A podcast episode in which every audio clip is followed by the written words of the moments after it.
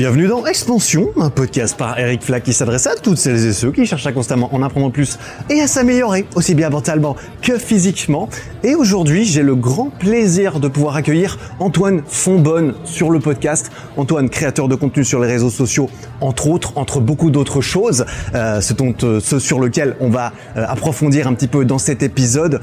On va revoir son parcours de vie qui est assez atypique, son parcours de vie, son parcours professionnel, comment en fait par euh, certaines réflexions progressives qu'il nous partage, il est passé de journaliste à manager à coach sportif à créateur de contenu, formateur et entrepreneur digital. Antoine est notamment connu pour sa chaîne YouTube. Ça, c'est comme ça que moi je l'ai connu il y a 4 ou 5 ans. Ça fait longtemps que je regarde ses vidéos. J'ai eu le, plaisir de pouvoir le rencontrer pour de vrai euh, il y a quelques quelques temps à Paris et pour avoir cette pour avoir cette discussion et plein d'autres d'ailleurs qui étaient très très cool avec lui et vivant, vivant dans les réseaux sociaux, vivant des réseaux sociaux, on a pas mal discuté de comment est-ce qu'on peut, comment faire, comment est-ce que lui, il arrive éventuellement à gérer la pression qui est un petit peu omniprésente dans ce milieu, celle que les autres peuvent nous mettre, mais surtout euh, celle qu'on a tendance à se mettre soi-même, notamment quand on a un niveau d'exigence, d'exigence personnelle assez élevé, comme c'est son cas et dans lequel je me suis reconnu un petit peu.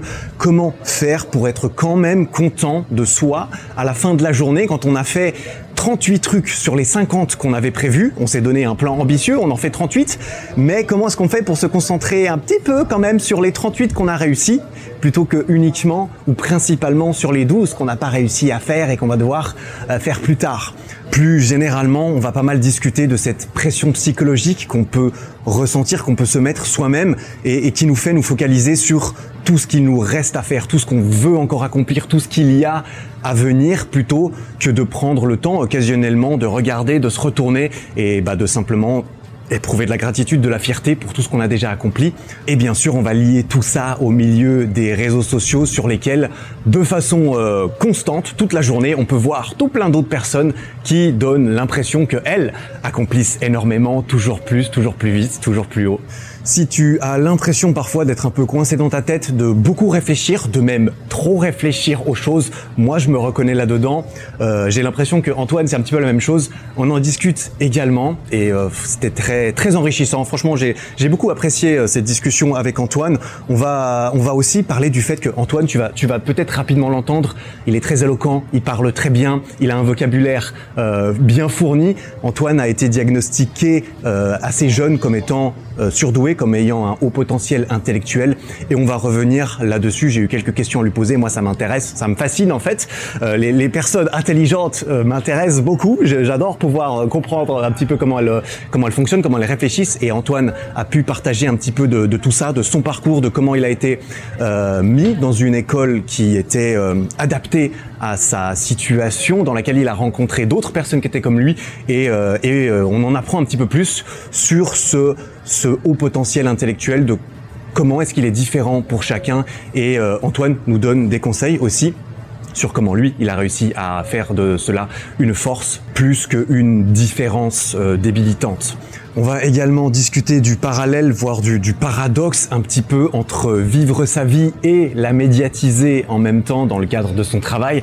Comment est-ce qu'on peut, comment est-ce qu'on fait pour poser, à quel endroit est-ce qu'on pose éventuellement une séparation dans tout ça entre la vie professionnelle et publique et la vie privée? On va discuter un petit peu de sa vie de couple parce que la spécificité, on dira de, de, de du couple d'Antoine, c'est que sa copine travaille pour lui, elle monte ses vidéos et il y a eu tout un processus, toute une réflexion de Senhor est-ce que nous médiatisons notre vie de couple entre guillemets? Est-ce que on se cache? Est-ce qu'on le montre? Et ils sont passés de l'un à l'autre et ils nous expliquent un petit peu la réflexion là derrière. Et voilà, une intro assez longue pour un épisode assez long, mais que j'ai trouvé personnellement très enrichissant. J'espère qu'il te plaira également. Je m'excuse par avance pour la qualité du son qui n'est pas optimale à cause du double micro qu'on a utilisé. J'ai compris le, le problème. J'ai acheté du meilleur matos pour la première fois. Ça devrait plus se répéter. Voilà, sans plus de transition, je te laisse avec ma discussion avec Antoine Fonbonne. C'est ça. ouais. Écoute, euh, mec, Antoine, ça fait grave plaisir de t'avoir euh, sur le podcast. Bah, ça me fait grave plaisir qu'on puisse échanger en vrai et de pouvoir euh, répondre présent à cette invitation. Ça n'a pas été très dur, hein, t'as vu, on a juste eu à caler un petit créneau et pouvoir pouvoir se voir ici. Donc, mm-hmm. merci à toi d'avoir fait le déplacement, c'est très cool. Ben écoute, merci de m'accueillir et puis hâte d'avoir cette petite discussion en plus qui est en vidéo, nouveau euh, nouveau format un peu. Donc euh, voilà, si vous nous écoutez sur le podcast, Spotify, tout ça, c'est aussi disponible sur YouTube si vous voulez voir nos têtes. Mais l'idée c'est quand même de faire autre chose, tu vois. Tu peux ranger ta ranger ta vie entre guillemets, faire quelque chose. Après t'es fier. Non seulement t'es fier, mais en plus t'as écouté une discussion plus ou moins intéressante. C'est encore mieux. Sinon tu peux voir nos têtes. Et puis euh, voilà, nous on est là, on est là, on est là pour ça. Antoine, pour les, les, les quelques personnes qui nous écouteraient qui sauraient pas exactement qui est ce cher Antoine Fonbonne. Ce qui est normal. Est-ce que tu, est-ce que tu peux te présenter? Comment est-ce que tu te présentes?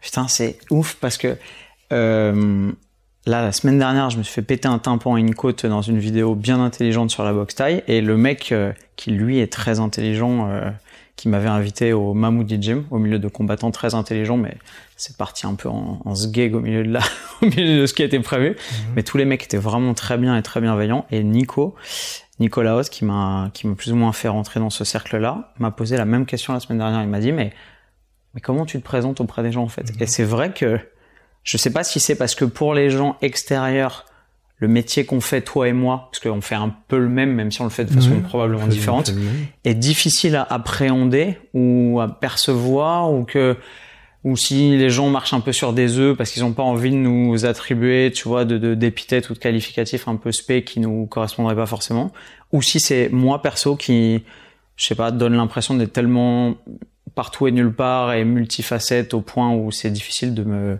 circonscrire à une de seule te réduire à un, titre de trois mots, tu vois, c'est ça le problème. je, sais, je sais pas. Et en fait, j'ai du mal. Et à la fois pour les impôts, à la fois, tu vois, genre hier j'ai regardé mon contrat euh, Orange pour résilier ma box et genre euh, catégorie socio-professionnelle youtubeur tu vois genre. Ah, t'as mis youtubeur je sais pas mais non pas moi c'est pas moi c'est les mecs qui m'ont dit ok youtubeur. Donc je sais pas chef d'entreprise entrepreneur ouais, créateur de contenu. non youtubeur ok nickel vas-y CSP euh, CSP youtubeur. Donc nickel. Euh, comment je me définis c'est euh, je pense qu'on va plus de plus en plus avancer enfin en tout cas peut-être toi et moi parce qu'on est un peu enfin je pense différent du, du reste des gens qui aiment se mettre une étiquette et et coller à cette étiquette tout le reste de leur vie. Mais je pense que moi, plus je vais avancer, moins je vais être définissable en fait. Mhm. À la fois via une espèce de dissolution de l'ego euh, maturé et, programmé qui va s'instaurer de plus en plus, et, euh, et via le fait que plus je m'enferme dans une thématique et plus je m'emmerde. On, on, peut dire des gros mots sur ton ouais, bien sûr, j'en dis dans mes vidéos. Sois, donc, sois, euh, sois, viens comme tu es. Ok, donc plus je, plus je m'emmerde et euh, et où j'ai deux moins en moins envie d'être docile et de répondre à des attendus et de plus en plus envie de faire des trucs qui me correspondent ou par nature ou simplement par envie et par pulsion. Donc euh, ça répond pas à ta question, mais euh, mais en gros euh, qui je suis, euh, bah, euh, bah on me connaît parce que je suis un créateur de contenu.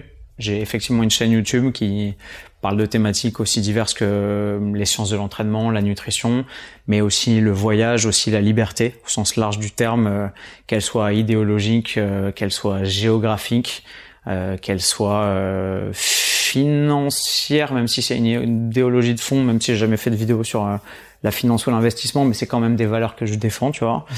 Euh, sur l'hygiène de vie, sur euh, sur l'hygiène de sommeil, sur l'optimisation des facteurs du mode de vie, etc. Donc ça, c'est des thématiques que je traite. En plus de trucs totalement random de temps en temps, comme euh, l'équitation, euh, l'escalade. Euh, des petites expériences à gauche ouais, à droite. Que j'aime bien, parce que j'aime bien un peu toucher à tout aussi. ce qui marche très mal d'ailleurs, on est d'accord toi et moi là-dessus en termes de rentabilité du contenu. Plus tu t'éloignes de ta niche, plus ça bide. Et généralement, quand je fais des vidéos qui sont totalement hors de propos par rapport à la personne que les gens pensent que je Mmh, suis, ça plante automatiquement. D'où ces histoires d'étiquettes que ouais. limite l'algorithme a envie ou besoin de nous poser. Mais c'est pas grave, c'est stressant parce que euh, moi en tout cas je ressens cette pression externe de devoir se conformer à un attendu, tu vois, à euh, bah t'es un youtubeur fitness. Même Ouais. si je pense que Ah le fit game oui. considère pas que je fais partie du fit game, tu vois, mais on t'as toujours cette idée de est-ce que t'es légitime pour avoir le droit d'être dans le fit game si t'es pas chargé et si tu t'as pas un développé couché à 230 kilos? mais j'ai arrêté de me poser la question. Mais ouais, comme si la machine voulait qu'on rentre dans un moule et qu'on soit bien identifiable dans des cases bien nettes.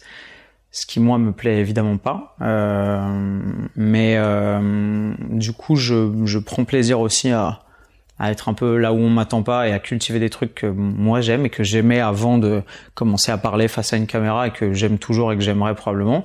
Puis je vieillis, je mature et je m'intéresse à des trucs différents aussi. Et au fur et à mesure, mes goûts évoluent et se développent. Donc euh, plus j'avance et moins j'ai envie d'être enfermé dans une case et c'est tant mieux parce que je pense que c'est aussi un métier qui nous permet de pouvoir euh, nous exprimer quand même et Mhm. avoir la liberté de faire des trucs qu'on aime, même si l'ensemble de, des attendus de cette espèce de société bizarre que sont les réseaux sociaux et, euh, et l'audience en général voudrait, je pense, qu'on reste. euh, Enfin, tu vois des mecs et des nanas qui cartonnent. Je sais pas si ça te donne cette impression-là et qui font toujours la même chose tout le temps et à- au point où t'as l'impression, t'arrives, tu te dis, attends, je l'ai déjà liké ce post ou Mhm. je l'ai déjà vu cette vidéo. tu- Et en fait, non, parce que c'est la même à un détail près. C'est ça. Mais ouais, t'as des mecs qui font toujours les mêmes choses et ça marche pour eux. Et alors, Et c'est justement ça, je pense. Et vu que ça marche, tu continues. L'optique business là derrière, qui est importante quand même à certains degrés, plus ou moins en fonction des personnes, Ouais. entre en jeu en mode, bah Ouais. si ça marche, si ça tourne, euh, on va pas changer une équipe qui gagne. clairement, Et euh, mais c'est vrai que d'un point de vue consommation, pour certaines personnes, c'est pour ça qu'il y a un turnover euh, de l'audience peut-être chez certains en mode, bah c'est vrai que moi je suis le premier à reconnaître qu'au bout de la la douzième vidéo sur euh, les biceps, bah j'ai j'ai fait le tour, tu vois, j'ai plus besoin de la regarder la douzième. et t'es capable en fait, toi, en tant que créateur de contenu, de refaire des vidéos sur la même chose. Mais est-ce que t'as envie Mm. de t'enfermer dans un En fait, c'est bizarre, mais je crois que les gens fonctionnent par euh, identification, pas forcément par identité, mais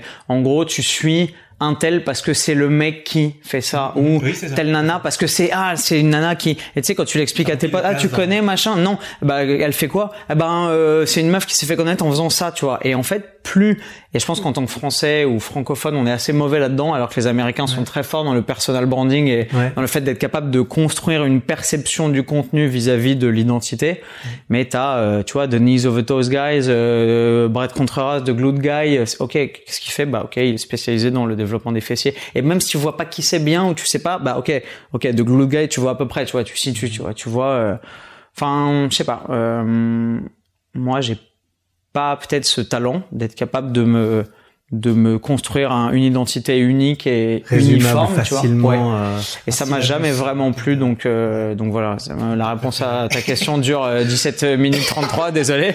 Mais j'en sais rien. Voici Antoine Fonbonne. Mais, euh, ouais, à côté de ça, euh, je co-dirige avec euh, mon meilleur ami et associé Nevin une formation sur toutes ces thématiques-là, sur les thématiques de l'entraînement et de la nutrition, qui s'appelle la formation Bayesian, euh, qui est euh, qui est ce qui nous a un peu amené au devant de la scène du fitness euh, quand on l'a lancé il y a cinq ans maintenant et qui cartonne toujours autant et de plus en plus, et via laquelle on forme et des coachs et des passionnés bah, de sciences de l'entraînement et de la nutrition évidemment, et même des gens juste intelligents et curieux qui ont envie d'en apprendre plus sur ces thématiques et de se développer et d'arrêter de se faire bourrer le mou avec euh, l'ensemble des conneries qu'ils apprennent ou qu'ils pensent apprendre et qu'ils entendent en tout cas dans bah, les médias grand public qui ne connaissent rien de rien et euh, font des articles pour euh, pour écouler du papier, comme on le dit dans la presse. Euh, mais euh, ça, c'est un grand plaisir, une grande satisfaction intellectuelle parce que je manie des, tu vois, des données de recherche toute la journée et j'ai vraiment euh, entre les mains des, des pépites en termes de connaissances qui moi me satisfont, satisfait. satisfaisait, me satisfont énormément et euh, et en plus j'ai le double plaisir de pouvoir avoir la primeur de ces informations directement sorties d'équipes de chercheurs qui se cassent la tête dessus et en plus dans un deuxième temps de pouvoir les transmettre en les traduisant de l'anglais au français et de pouvoir les transmettre à nos élèves Euh, et ça c'est incroyable parce que te former et t'enrichir toi-même intellectuellement c'est top mais pouvoir transmettre le feu de la connaissance euh, c'est c'est génial. Donc, euh, en gros, mes deux étiquettes, tu vois, si je dois répondre à qu'est-ce que je fais et qui je suis dans un contexte plus rapide que celui qu'on a là et qui a un contexte privilégié dans lequel on peut désimplifier les choses qui n'ont pas envie d'être trop réduites. Euh, généralement, on dit que je, tu vois, je suis euh, directeur d'une formation en- sur l'entraînement et la nutrition pour les coachs et, euh, et youtubeur, tu vois. Et après, euh, si on veut gratter euh, conférencier, euh, tu vois, je fais d'autres trucs euh, mini à côté qui viennent se greffer à tout ça, mais en gros, c'est le, c'est le gros de la démarche, quoi. Ouais. Et donc là, ta formation, c'est du coaching. Enfin, c'est une formation pour les coachs, pour les gens qui sont comme ça. Ouais. Toi, tu viens du milieu du coaching, si je me m'abuse pas. Tu Ouais. as coaché, tu étais, tu as fait une formation de, de coach sportif. Et en fait, ce, qui, ce que je trouve marrant, c'est que sur ce podcast, j'ai déjà interviewé plusieurs confrères et consoeurs youtubeurs qui étaient coachs sportifs et, Ouais. sportives à, leur, à leurs Ouais. heures Ouais. et qui sont passés à la création de contenu et qui se sont libérés entre guillemets, si c'est le bon terme, de cet aspect je suis coach, j'ai besoin d'être présent avec mon coaché. Toi, tu as coaché des personnes en physique. Ouais. Et pourquoi et comment est-ce que tu en es arrivé à, à l'idée de te dire bon, j'ai envie de passer à un cran plus digital, en tout cas. Je reverse engineer un peu la démarche pour te pour te montrer la logique, mais euh, j'ai commencé ma vie professionnelle dans un autre domaine que ça. T'étais manager chez. Euh, et avant ça, en fait, j'ai ouais, j'ai un master de journalisme et de communication, et du coup, j'ai commencé ma dernière année de master en alternance en travaillant comme journaliste pour euh, le groupe L'équipe, donc pour euh, le mensuel de l'équipe qui s'appelle Sport et Style. Donc j'étais journaliste, euh, j'étais pas pigé, j'étais stagiaire, j'étais au sein de la rédac et je faisais des articles et des mini reportages, etc. toute la journée pour le web et pour le print. Mm. C'était passionnant, c'était génial. Genre vraiment, ils m'envoyaient aux quatre coins de l'Europe courir un semi-marathon à Berlin, faire des opérations, des trucs, du de la plongée sous la glace à Tignes, des trucs. J'avais l'impression d'être James Bond et en plus je rentrais, j'avais le droit d'écrire ce que j'avais vécu, donc c'était génial. Mm avec le seul inconvénient que ça payait une misère et qu'en alternance je touchais 800 balles par mois et qu'à l'époque à 23 ans pour avoir un appartement dans Paris en, gagnant 800 euros par mois c'était impossible. Donc j'ai dû me saigner aux quatre parfums pendant l'année pour pouvoir arriver à joindre les deux bouts. Et à la fin ils m'ont dit bah ouais on peut te garder mais au même tarif parce qu'on n'a pas de budget et que voilà la presse ça paye pas très bien etc et tu te dis euh, ok en fait c'est pas viable quoi et du coup j'ai dû me barrer euh, j'ai été recruté comme manager chez Abercrombie Fitch, donc grande enseigne à l'époque qui avait le vent en poupe, euh, gros flagship énorme sur les Champs-Élysées, magasin de quatre étages, etc. Un truc monstrueux. Et en fait, j'ai passé deux ans et demi là-dedans. J'ai appris énormément au début. J'ai appris à manager des équipes. J'avais des grosses responsabilités, surtout au vu des maigres rétributions et du salaire euh, qui était dérisoire parce que pour faire ça, euh, je touchais 1600 euros par mois, tu vois, à courir partout avec un talkie-walkie toute la journée, euh, à faire 18 euh, 000 pas par jour, à courir dans les étages, après tes salariés, tes vendeurs, tes caissiers, tes trucs, gérer les problèmes de, enfin, tu le management d'équipe avec avec des journées, des samedis où on faisait 300 000 euros juste sur une boutique, avec des des queues de, de deux heures devant la boutique, avec, enfin, des trucs complètement hallucinants avec 150 euh, personnes à gérer par jour, tu fais des trucs de malade. Ça a été super formateur et au bout d'un moment, je me suis rendu compte que que mon j'allais dire mon potentiel, mais c'est très prétentieux, mais mes ambitions seraient jamais valorisées à leur juste valeur et que euh, et qui me donneraient pas la direction d'un magasin. Non pas que je prétends en avoir eu les compétences à ce moment-là, parce que j'étais jeune et peut-être un peu un peu foufou et que je comprenais pas ce qu'il fallait vraiment comme qualité pour pouvoir monter et gravir les échelons d'une hiérarchie à l'américaine qui était très très euh, très normé, très hiérarchisé, où il fallait des mecs qui, tu vois, qui étaient dignes de confiance au sens où ils avaient l'air stables, où ils avaient pas l'air de dépasser du moule, ou voilà. Mais là, t'avais pas, là, tu voyais pas le next step. Enfin, clairement, il m'avait dit. T'as besoin d'un next step. il m'avait dit, on va t'envoyer euh, diriger, ouvrir des magasins à Abu Dhabi, etc. Et hmm. au final, ça s'est jamais fait. J'ai passé les entretiens, et puis finalement, ça, enfin, il y a eu des histoires cheloues, etc. Donc, euh, au bout d'un moment, ça a commencé à, à, à péricliter j'avais l'impression qu'on me tenait une carotte devant le nez et que ça aboutissait jamais. Et du coup, j'ai dit, OK, ça marche plus. J'évolue pas comme je voudrais. La marque est en train de plomber doucement. À partir de 2015, le PDG avait fait des, ouais, il a fait, il a ouais, ils avaient fait des déclarations un peu foireuses et disons que dans le dans le l'inconscient collectif, euh, ça a vite commencé à se péter la gueule doucement. Et là, j'ai senti venir le vent et je me suis dit, il va falloir que, falloir que je me tire. Et surtout, j'en avais marre de bosser pour une boîte qui était tellement normée et hiérarchisée que, tu vois, on avait des standards. C'est-à-dire que je comprends la volonté de devoir proposer un produit unique et une qualité identique dans tous tes points de vente dans le monde. Et donc, pour ça, on avait des décimètres en métal et on devait s'assurer dans le magasin que l'ensemble des standards du merchandising visuel et physique étaient respectés ici comme dans le monde entier. Donc on, a, on devait mettre littéralement les piles de sweatshirt à 2,5 cm du bord des étagères, tu vois, tout ça. Ce qui est, ce qui est totalement normal quand tu penses. Business, Mais moi qui suis tellement pas comme ça et, et, et, qui est tellement besoin de liberté, de, de champ d'expression personnelle, etc. Ça me faisait péter les plombs et surtout et surtout, j'avais l'impression que c'est pas là-dessus qu'on devait être jugé, tu vois, on devait être jugé sur sur la, la chaleur qu'on était capable de dégager auprès des clients, l'expérience client qu'on proposait, le tu vois, le fait moi j'accueillais des clients en anglais, en espagnol, en russe parfois, en thaïlandais les rares fois où ça arrivait, etc. Enfin pour moi c'était ça la vraie valeur ajoutée d'un business où tu fais du commerce, où tu discutes avec les gens, où tu essayes de créer une expérience, pas euh, le fait que les piles de sweat elles sont à 2,5 cm du bord. Mais je maintenant avec le recul et peut-être la maturité, je comprends que c'était nécessaire c'est juste que c'était pas pour moi et je me suis dit ok, ça sert à rien que j'essaye de m'épanouir dans un dans un carcan qui, qui, qui est pas le mien. Mhm. Et surtout, j'avais envie de commencer à bosser pour moi et de devoir attribuer et mes succès et mes potentiels échecs à moi-même et moi seul, tu vois, et pas à me crever le cul pour une multinationale qui brassait des milliards et qui payait ses managers 1600 euros par mois, tu vois. Donc je me suis dit, ok, ciao, qu'est-ce que j'aime faire Qu'est-ce que j'ai envie de faire Qu'est-ce que j'ai envie de transmettre comme message Et là, je me suis dit, il faut que je crée un truc autour de l'hygiène de vie, autour du sport. Chez Abercrombie Fitch, j'avais beaucoup de mes employés qui s'entraînaient, qui étaient souvent des sportifs de haut niveau, des anciens sportifs de haut niveau. Il y avait une dynamique très saine au sens où euh, bon c'était aussi très centré sur l'image et la perception etc mais, globalement tous les mecs étaient quand même là parce que bah c'était tous des anciens sportifs ils aimaient s'entraîner euh, ils vivaient comme il faut etc et ça m'avait motivé à, à, fédérer une dynamique dans ce sens là et je me suis dit il faut que je crée un truc autour euh, du développement personnel autour du sport autour de la progression physique etc autour de la nutrition qui était capitale.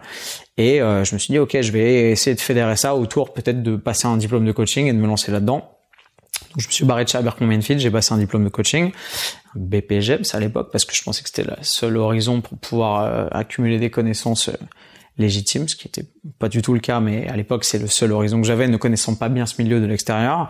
Euh, et à ce moment-là aussi, fin 2015 début 2016, euh, du coup j'ai pris un stage pour valider mon année de BPGEPS euh, dans une salle qui s'appelle Le Clé, euh, qui est une super salle à Paris, en plein cœur de Paris, à côté de à côté de la rue Montorgueil super quartier, euh, très très friqué, euh, très haute société, euh, beaucoup de gens extrêmement riches, extrêmement influents, extrêmement investis dans la vie parisienne et l'ensemble de ces de ces cercles d'influence, tous concentriques autour d'une espèce d'élite massée là et tout le monde te le fait très bien comprendre. J'ai eu beaucoup de chance d'être accepté là en tant que coach. J'ai beaucoup appris extrêmement vite parce que tu es obligé si tu veux pouvoir faire tes armes là-dedans. Ça a été extrêmement formateur. Mais effectivement, j'ai été pieds et mains liés dans la dynamique de euh, ben, si je veux euh, pouvoir euh, accorder une heure de mon temps à un client et faire un coaching, c'est bien, mais ça me demande une heure. Et si je veux faire la même chose fois 10, il faut que j'alloue 10 heures de mon temps au même endroit. Et encore quand c'était au même endroit et que c'était au clé, c'était génial.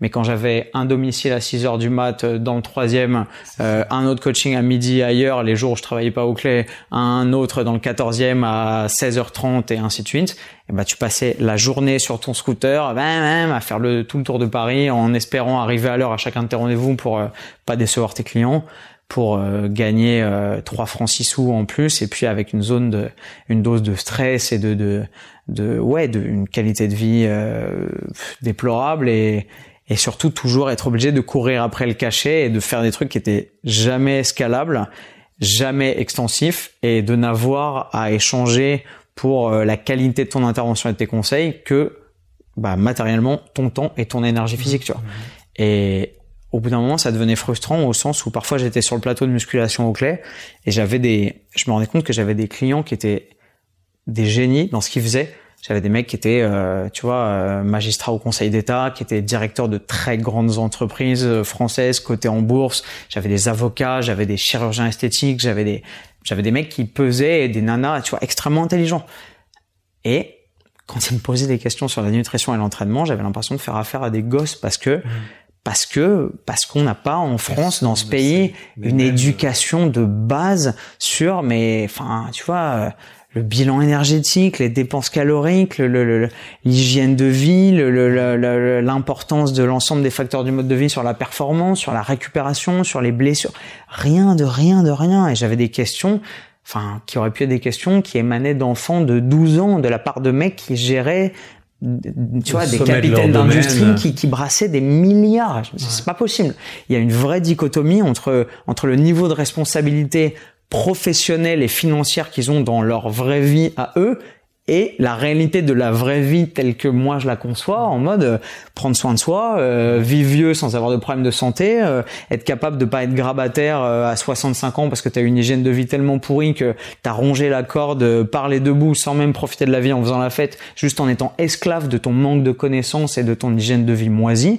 Je me disais c'est pas possible. Et en plus j'avais la deuxième frustration qui était que parfois parce que j'étais passionné comme je suis aujourd'hui, tu vois, j'expliquais des trucs, des concepts que moi je pensais élémentaires mais qui, pour les gens, ils pensaient que c'était le feu sacré, genre j'avais le, le, bâton de la connaissance et que je pouvais les sortir de la caverne en disant, voilà, regarde par ici, c'est comme ça que ça se passe.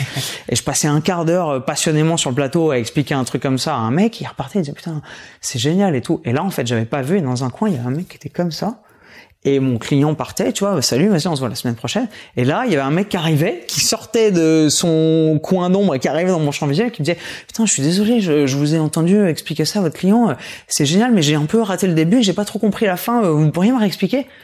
Et là, j'étais là en mode, euh, attends, j'ai un coaching dans trois minutes. Euh, mhm. Et limite, j'avais envie de rattraper la première personne et lui dire, bah non, attends, vas-y, reviens, explique-lui. Explique-lui. Ouais. Et je me disais, c'est, bah, c'est pas rentable, c'est pas, c'est débile.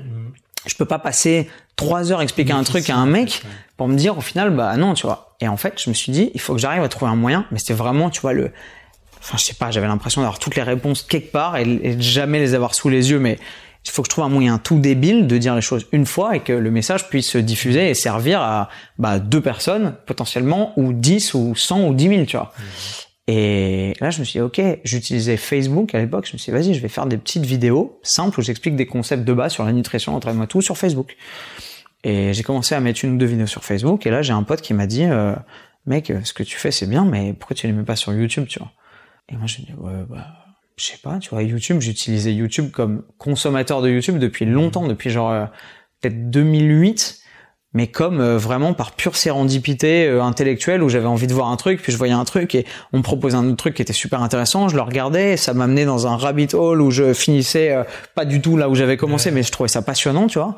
Mais jamais je m'étais dit que je pouvais produire du contenu. Pour moi, le contenu sur YouTube, il était purement accidentel dans le sens où je tombais sur des vidéos, jamais sur des mecs ou sur des types de personnalités ou sur des chaînes. Je m'attachais jamais à l'identité de la personne qui montrait un truc. Je m'intéressais uniquement à la qualité du contenu et de l'information. Je me servais vraiment de YouTube comme d'un Google, mais quand j'avais besoin d'illustrations visuelles et, schématiques beaucoup plus que, tu vois, que, que vraiment euh, en termes de connaissances écrites, assimilables, etc. Quand il y avait un truc que je cherchais mais que j'avais besoin de voir, j'allais directement sur YouTube, tu vois. Et en fait, je me suis dit, mais c'est vrai que c'est pas con. Au final, euh, je peux mettre mes conseils là et les gens qui en auront besoin, bah, ils pourront les trouver, mais je savais pas ni comment ça marchait, ni comment ils pourraient les trouver, etc. Et du coup, j'ai commencé à faire ça. Et ça a marché gentiment, tu vois. J'ai dû, je sais pas, j'ai dû avoir euh, mes 1000 premiers abonnés en, j'en sais rien, peut-être euh, quatre mois, un truc comme ça. Et là, je me suis dit, ok, waouh, c'est 1000 personnes qui me connaissent pas, qui me connaissaient pas avant. C'est pas mes potes, tu vois. 1000 personnes, ça dépassait carrément le cercle de mes potes, euh, des amis de ma famille qui me disaient un barbecue. Ah bah, j'ai vu, t'as fait une petite vidéo, bah attends, je vais te suivre et tout. Euh. tu vois. Non, c'était des gens que je connaissais pas, qui habitaient pas forcément en France, que je croiserais jamais, et qui me disaient, putain, mec, ce que tu fais, c'est vraiment cool, vas-y. Ça m'a vraiment aidé, ton explication, elle est claire, c'est sympa, continue, tu vois. Et j'ai vu qu'il y avait une bonne dynamique et que, alors bon, même si euh, la politique des commentaires YouTube, etc., c'est ce que c'est, il n'y avait pas forcément que des gens bienveillants, etc., et apprends très vite à dealer avec euh, avec les gens qui sont ouvertement méchants et gratuitement agressifs, etc. Mais c'est le c'est le jeu, ma pauvre Lucette. Et, euh, et en fait, je me suis dit, mais en fait, là, il y a peut-être un vrai truc à faire. Et paradoxalement, à ce moment-là, j'étais toujours coach au clé, et c'est le moment où je suis parti avec mon meilleur pote. On est parti trois semaines en vacances en Thaïlande. Et quand je suis revenu, en fait, j'ai des clients qui peut-être parce que leur petite sensibilité avait été blessée que ah, leur coach ils, les abandonne, changé de coach, c'est ça. Ouais. Qui, euh, j'arrive et, et, la semaine de mon retour où j'étais un peu bronzé, machin, truc et tout, euh, parce que je revenais de Thaïlande, le mec me dit ah c'était bien tes vacances en, en Thaïlande, c'est ça? Ouais. Euh, ok, d'accord. Bon bah tu ne t'étonneras pas si maintenant euh, je vais m'entraîner avec Jonathan, Michael, Frédéric, machin et tout, parce que voilà, j'avais besoin de toi. T'étais pas là pour le mariage de ma tante. Et je savais pas quoi manger lors du buffet, machin. J'ai fait n'importe quoi. Et je considère que tu m'as abandonné, donc ciao.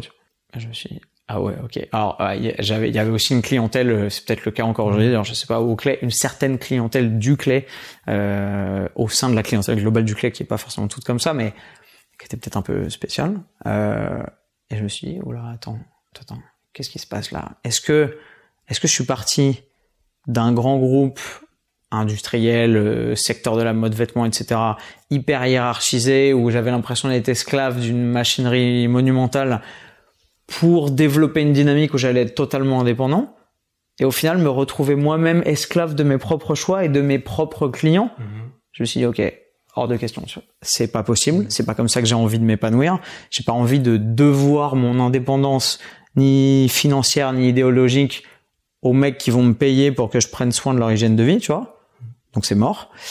Et là, je me suis dit, il faut que je trouve une autre solution pour être totalement indépendant et géographiquement, parce que j'avais quand même kiffé vivre en Thaïlande pendant trois semaines. Et, euh, et euh, idéologiquement, parce que si un mec me dit un truc qui me plaît pas, j'ai pas envie de me dire, ah mais lui je peux pas tellement lui dire d'aller se faire foutre parce que parce qu'il me paye et que si lui il me paye pas et que j'ai plus mes trois coachings par semaine avec lui en fait ma vie elle change du tout au tout tu vois. Et financièrement aussi parce que je devais j'avais pas envie d'être pieds et mains liés à un seul endroit une seule salle de sport une seule politique éventuellement ou si finalement ta gueule revenait plus ou quoi c'était bon bah merci ciao bon courage tu vois. Je me suis dit là il faut vraiment que je trouve un moyen de faire ça mais différemment en étant libre sur l'ensemble de ses plans en fait et à ce moment-là ma chaîne YouTube a commencé à doucement progresser et en fait j'avais déjà la réponse sous les yeux tu vois je me suis dit Mhm. Hmm, est-ce que il n'y a pas un pont à faire, tu Petite vois? Est-ce Est-ce ouais. qu'il n'y a pas un petit truc à opérer finalement? Là, j'ai compris que euh, il y avait potentiellement moyen de euh, commencer à s'indépendantiser au sens propre du terme en sortant de la dynamique de j'ai une heure de mon temps, je peux faire une heure de coaching avec un client, mais peut-être que je peux me débrouiller pour prendre ce que je sais faire, toute cette passion que j'ai pour l'entraînement, la nutrition, toutes les connaissances que j'ai accumulées, et les mettre gratuitement à disposition sur YouTube pour que potentiellement ça intéresse des gens qui vont aussi mettre ces connaissances en place dans leur vie, développer des trucs et peut-être créer une espèce d'attractivité autour d'une dynamique commune où je vais pouvoir fédérer une audience et, euh, et avoir des gens qui vont kiffer ces conseils-là, leur proposer des trucs et puis échanger avec eux, leur demander ce qu'ils veulent voir et apporter des réponses à leurs questionnements et faire grossir le truc. Tu vois. Et j'ai commencé comme ça en fait. Et bah ça a petit à petit plutôt bien fonctionné. Et ça s'est développé au fur et à mesure. Et ça m'a amené virtuellement euh, là où j'en suis aujourd'hui avec l'intermédiaire de euh, un an après, on a créé avec mon meilleur ami euh, cette, euh, cette formation qui est la formation de Bayesian. Au début, un peu sur un pari comme ça, où on s'était dit... euh, on a ce contenu qui est absolument exclusif et exceptionnel, créé par Menno Henselman, qui est un des plus grands préparateurs physiques et nom de la communauté du fitness evidence-based mondial le mec nous fait confiance pour marketer le truc, le traduire intégralement de l'anglais au français et le vendre et le proposer en France. Vas-y, on va faire ça, même si on a 10 élèves, on s'en fout, ça va être un kiff, ça va être génial, tu vois. On va transmettre la lumière de la science euh, à des gens qui auraient probablement pas pu la toucher du doigt parce que c'était dans un, tu vois, un microcosme tellement lointain de notre culture française et en plus avec la barrière énorme de la langue, de l'anglais, de l'anglais technique et scientifique en plus, qui est relativement euh, inaccessible pour beaucoup de personnes et qui n'était pas pour nous, parce que moi je suis à l'aise avec les langues et particulièrement avec l'anglais et que bah, mon meilleur ami il est britannique, euh, donc euh, c'était pour nous c'était accessible. C'était pas facile parce qu'on en a chié, tu vois, mais c'était accessible. Euh, on s'est dit on va on va faire ça, on va développer ça, on va offrir ça aux gens et on va voir si ça marche. Et ça a marché, et on est des bosseurs, tu vois. Moi, j'ai, moi, j'ai fait une classe prépa, j'ai fait un master. Euh, Lui, il était ingénieur de formation. On sait ce que c'est que d'avoir travaillé dans la vraie vie dure avant de se lancer sur les réseaux, même si notre ambition, c'était pas vraiment de se lancer sur les réseaux et d'être des influenceurs. Mais maintenant, c'est un peu l'étiquette que certaines personnes aiment nous coller, euh, à toi comme à moi, sans doute, tu vois. Donc, euh, donc c'est ça, mon parcours. La en petite, gros, c'est euh, comme ça que, ouais. Transition. Ouais, ouais, ouais, la petite transition qui en fait a fait euh, ce que ma vie est aujourd'hui, ce qu'elle est devenue en 4 ans, 5 ans, tu vois.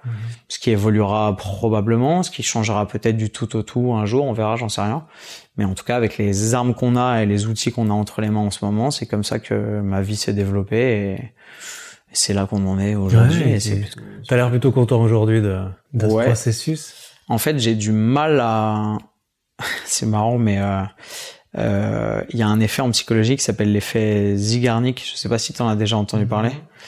En gros, c'est imagine que ta journée c'est un camembert et sur ta journée, parce que t'es un mec motivé, que t'es bosseur et que t'es bien dans tes baskets, tu vas faire, euh, t'as tout ça comme tâche, comme un camembert au trivial poursuite, et tu vas en faire euh, 75%, tu vois. Et à la fin de ta journée, parce que t'avais envie d'aller voir un pote et dîner le soir au resto ou de faire un squid game ou regarder un truc ou aller t'entraîner, il va rester un quart des tâches qui est pas faite et t'as fait les 75% qu'il y avait, tu vois. Ouais. En vrai, dans ta journée, t'as tout ça en vert, t'as les trois quarts de la pie chart qui sont remplis en vert, et t'as un quart qui est rouge parce que c'est pas fait, mais c'est pas grave, tu le feras demain.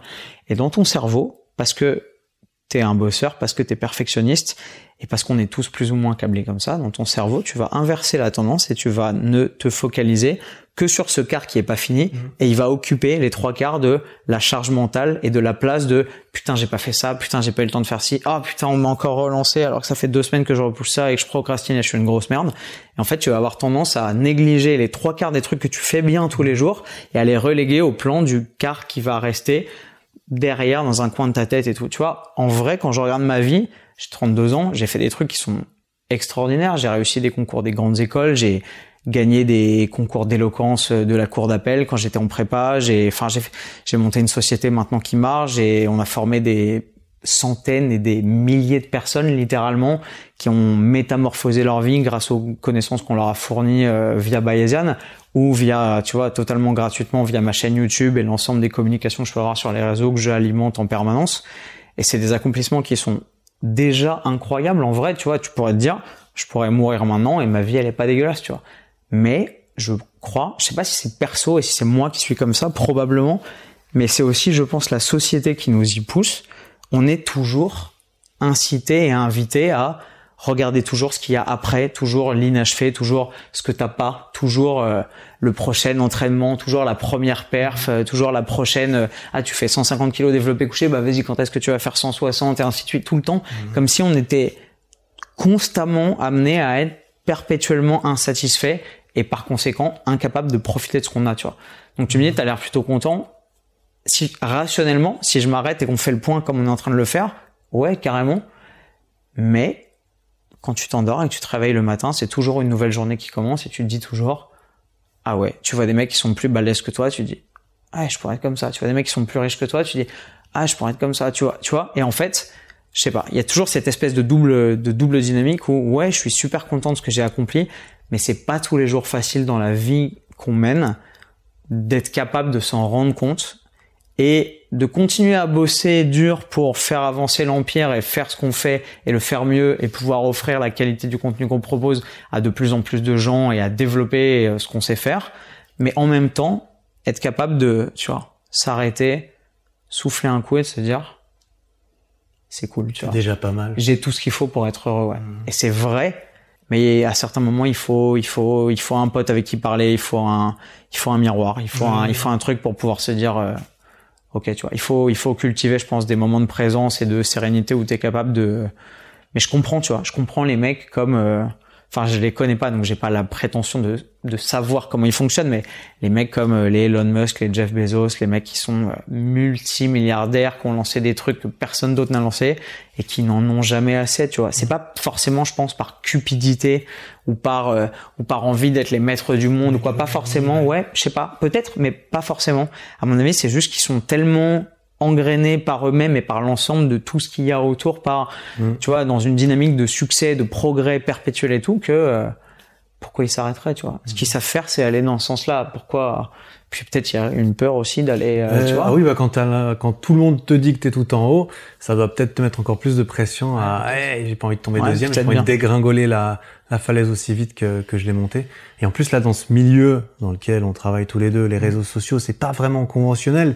C'est un peu jeune, les codes, ils sont un peu flous, ils sont créés au quotidien. Ouais, ouais. Le plafond, entre guillemets, du succès, de la réussite, de, des objectifs à atteindre, il, il a l'air bien plus élevé, selon moi. En plus, euh, bien plus élevé que dans une carrière classique, on dira, avec des, des, des, une capacité de croissance qui est nettement plus exponentielle, alors que normalement, d'une carrière conventionnelle, c'est un peu plus linéaire. Tu fais tes 15 ans, tu prends tes petites Ouais. augmentations, tu grattes tous les 4 ans, etc. Là, il y a soi-disant, enfin, en plus, tu as la preuve, tu regardes machin en face, en 6 mois, c'est devenu ci, c'est devenu ça, et tu dis, ok, mais alors... euh, c'est chaud. Comment comment faire la part des choses? Et c'est ce, ce sur lequel tu avais commencé à, à, à parler. Est-ce que euh, comment est-ce que tu fais aujourd'hui au quotidien un petit peu pour gérer le fait de bah justement ouais je suis je suis bien en fait. Objectivement j'ai posé un peu les trucs sur le papier. J'ai fait ci j'ai fait ça. Aujourd'hui je vis comme ça avec ces personnes. Si je m'arrête là maintenant, j'ai mal nulle part, tout va bien. Là, t'as une côte un peu défoncée, mais en temps normal, tu vois, tout va bien, etc.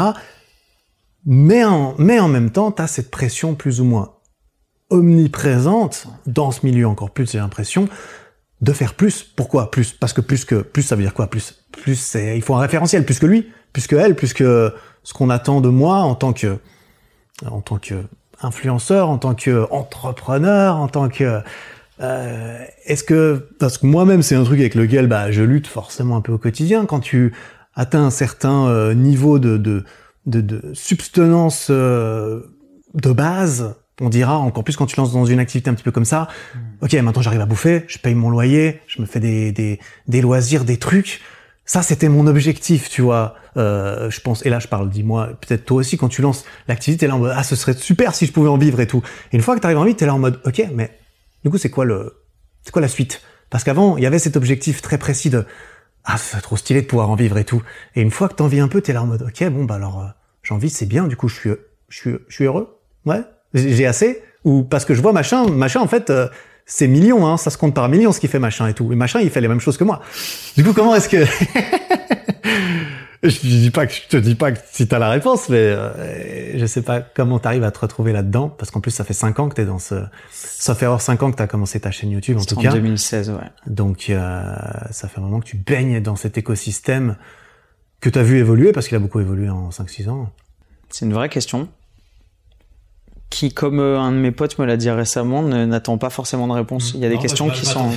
non mais je pose ça là, tu vois. Il y a des questions qui ont besoin de, de, qui ont besoin de trouver ou qu'on leur trouve une réponse, et d'autres qui ont simplement besoin d'être des questions dynamiques euh, qu'il faut garder à l'esprit pour continuer à progresser. Je crois. Mm. je trouvais la, je trouvais la dialectique euh, hyper enrichissante parce que, parce que moi je suis un mec curieux et j'ai dans ma tête ça va vite et j'ai pas forcément beaucoup de temps à perdre. Et généralement quand il y a une question qui me travaille il faut il faut que je la résolve tu vois. Mmh. en fait non je crois pas.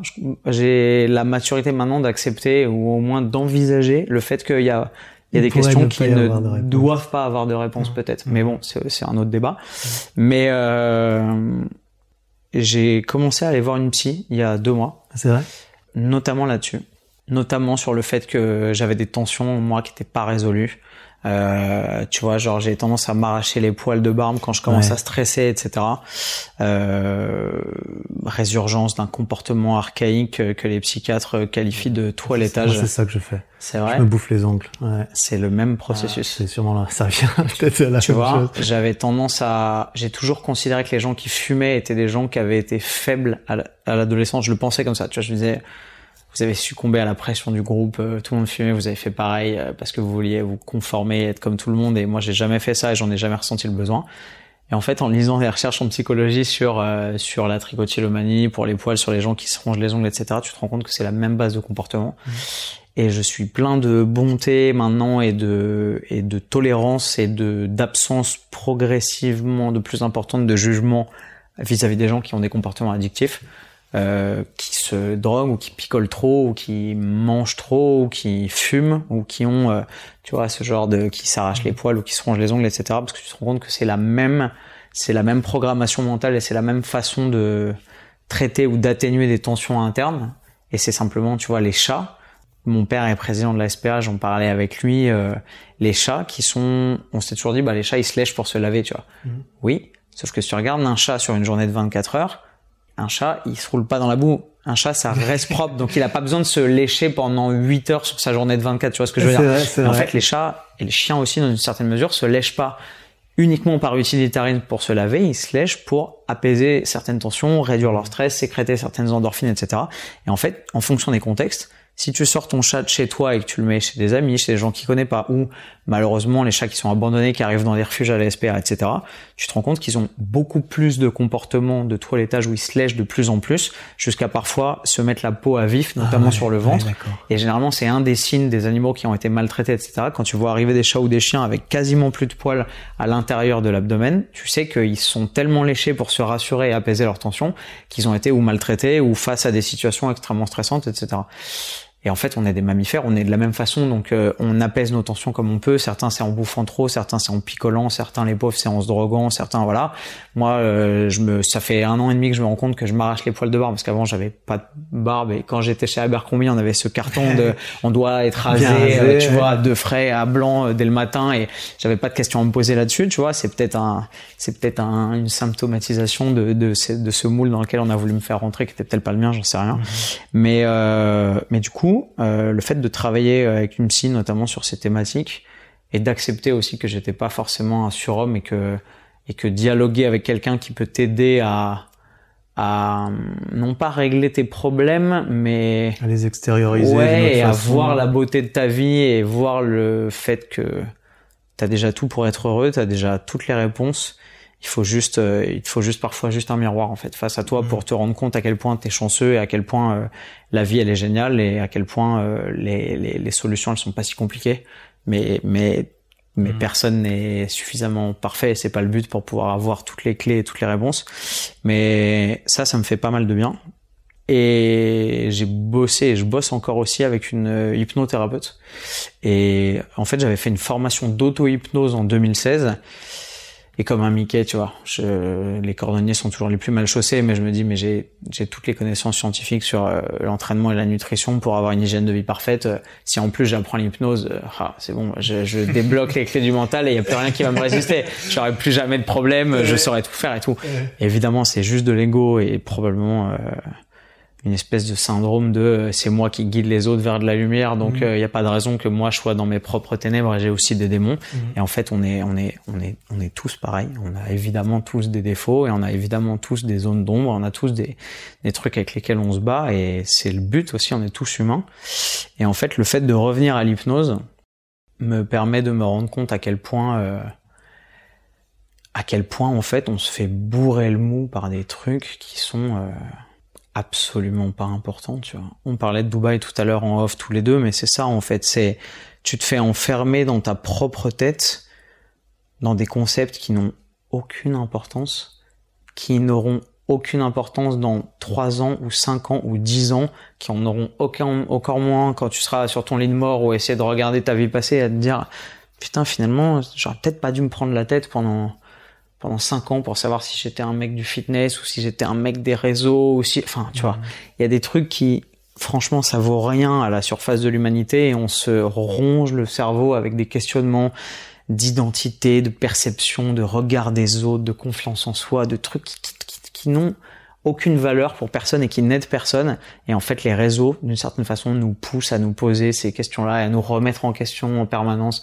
et à cultiver cette espèce de sentiment d'insécurité, à avoir l'impression qu'on n'est jamais assez, qu'on n'a jamais assez, qu'on n'a jamais accompli assez. Et tout ton Explorer sur Instagram et tu vois que des mecs qui sont plus musclés que toi, que des mecs qui sont plus riches que toi, que des nanas qui sont plus mignonnes que toi, que des chiens qui ont le poil plus doux. Et ça a pas, ça a plus de sens, tu vois. Ça a plus de sens. Et faire des pauses des réseaux, tu vois, être capable aussi de. J'ai fait ça cet été. J'ai supprimé Instagram pendant trois semaines. Mhm. Et j'ai juste vécu ma vie normale d'avant que j'aimais vivre avant les réseaux, tu vois.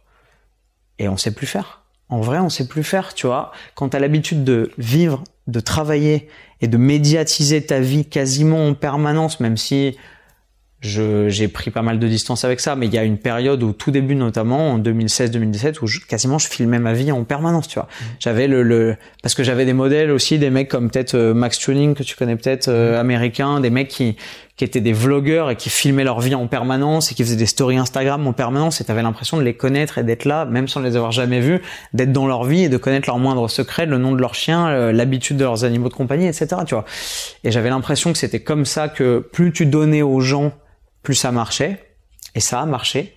Et du coup, tu t'enfermes dans une espèce de système de fonctionnement où il faut être en permanence disponible, et au final, tu finis aussi esclave de cette dynamique de spectacularisation qui est extrêmement perverse, je pense, et qui est alimentée par peut-être par le voyeurisme, mais peut-être aussi par le sentiment d'insécurité des autres qui ont besoin de voir ta vie et comment tu fais et comment tu réussis pour se dire ah mais moi je fais pas ça, c'est pour ça que ça marche pas, etc. Et ça entretient une espèce de je sais pas, de dynamique horrible où tout le monde se regarde faire et on est dans le mm. dans une version complètement euh, horrible du, du panopticon euh, et de l'idée de, tu vois, c'est tout le monde n'est simplement que parce qu'il est sous le regard des autres.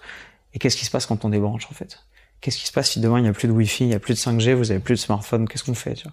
Déjà, il y en a un paquet qui vont se suicider parce que l'ensemble de leur euh, ego euh, élevé au rang de valeur cardinale va s'effondrer du jour au lendemain et que quand il y aura plus de débiles pour les voir vivre et évoluer, ils auront plus rien, tu vois. Et ça, tu t'en rends compte vite et ça fait peur.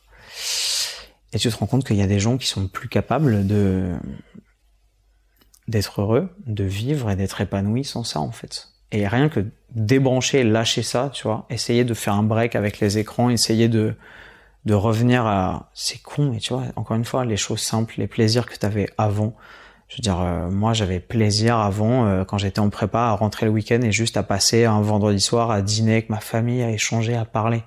J'avais pas de téléphone portable à l'époque, tu vois. Enfin, j'ai pas besoin de faire des selfies de ma bouffe et d'être là, euh, hashtag famille, hashtag non, enfin, tu vois. non, mais tu vois. Ouais, non, c'est vrai, c'est vrai. Et, et en plus, c'est un truc que j'ai fait au début, que je fais plus maintenant, parce que j'ai maintenant j'ai mis une barrière plus nette entre, enfin, je pense, en, en tout cas, je fais les choses différemment entre ma vie privée, et ma vie publique, et tu vois, mais euh, mais euh, il a fallu que j'en passe par là pour me rendre compte. C'est un peu des c'est un peu des cercles euh, infinis, tu vois, et des et des cycles aussi. Mais pour me rendre compte que c'était probablement pas la bonne solution et que et que c'était assez malsain. Et encore, je pense que tu vois, j'ai 32 ans, je suis pas né avec.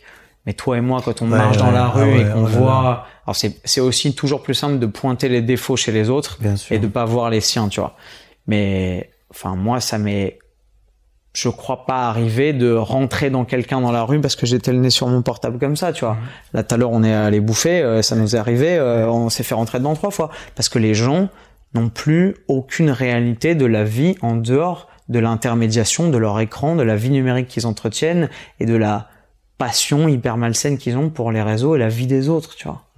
Et nous, on, nous, on contribue à ça d'une façon, Et le pire, d'une façon ou d'une autre. Hein. Alors, c'est pour ça aussi que j'aime diversifier les choses, tu vois, via les podcasts, parce que je pense que les gens qui écoutent des podcasts sont probablement des gens qui, par définition, sont capables d'accorder leur attention quasiment pleine et entière à un sujet ou à un orateur ou à une idée pendant un peu plus de 15 secondes, tu vois. Plus que 15 secondes Voilà. et demie, ouais. ouais. Euh, ce qui est quand même la norme des formats maintenant de, de, de- des réels, des shorts, des TikTok, des, enfin tu vois, on est on est de plus en plus poussé à cette espèce de surconsommation et à ce lavage de cerveau où pour un concept absolument génial et et et et, et drôle ou captivant ou renversant, t'as 99 daubes interstellaires qui ne font qu'abrutir les gens et que te te- te- t'entraîner dans un vortex où tu perds ton temps minute après minute pour rien en fait. Pour euh, tu, peux pas. Je pense que tu peux passer deux heures sur TikTok. Tu vas voir trois trucs géniaux. Tu vas Ah te ouais, dire non, putain mais c'est incroyable. Et tu vas avoir envie de l'envoyer à tes potes. Et franchement, les 178 autres minutes, c'est que de la merde. C'est que des copycats de mecs qui ont refait des concepts qu'ils ont vus de pré-mâcher, pré-chier. Enfin, c'est, c'est l'angoisse. Mais le cerveau humain est ainsi fait, ils l'ont parfaitement compris que même en sachant rationnellement que c'est de la merde, je sais que si j'ai pas assez dormi, il fait pas beau dehors, j'ai un peu la flemme de m'entraîner, j'ai un peu une douleur quelque part et que j'ouvre TikTok et que j'ai pas de deadline professionnel où j'ai un truc à faire, je suis capable d'y passer deux heures, tu vois. Sans aucun jugement pour les gens qui le font tous les jours, tu vois. Je sais que je suis pareil, tu vois. Donc j'évite. Mais, mais, Je, je comprends très bien. TikTok, c'est la très bon merci. exemple. Hein. tu vois, on est toujours à la merci de cette espèce de, de, de gouffre où tu peux t'oublier totalement parce que tout est tellement simple et tellement attirant et de façon tellement pernicieuse, tellement attractif que euh, qu'il y a qu'à appuyer sur un bouton. Et parfois, il y a même pas, tu vois, sur TikTok, il y a même pas à appuyer sur un bouton. T'es là et les trucs défilent et s'enchaînent les uns après les autres. C'est c'est le bébé façonné, le petit Frankenstein créé exactement pour remplir ce rôle-là, pour faire appuyer sur ce point névralgique euh, inconscient qu'on a, mieux que toutes les autres. Ils ont appris de tout le reste pour faire cette machine. extra- Enfin, moi, je trouve ça extraordinaire. Je déteste ça en tant que consommateur, littéralement, pour les raisons que tu as que tu as citées bien, bien facilement, qui résument assez bien. En tant que créateur, je trouve ça incroyable. En tant que consommateur, je trouve ça horrible. Donc, euh, je n'y touche pas. J'en reste loin. Je me dis, ah, ouais. voilà, c'est déjà suffisamment euh, suffisamment compliqué à gérer. Et, euh, et, euh, et encore plus quand on est nous-mêmes euh, acteurs dans ce dans ce milieu, comme tu le dis, faire la part des choses dans tout ça entre la réalité, entre le le, le, le- digital, c'est cette interface de, de notre vie qui est toujours entre notre main et nos yeux, qui, qui a une forme de, de smartphone comme ça, euh, qui, qui nous en fait nous permet de vivre au travers de, de cela. Quand tu l'enlèves, on est différent. Toi et moi, on travaille en plus sur ce média, dans cette euh, dans ce cloud euh, autour de cette planète qui peut être euh, distribué à n'importe qui.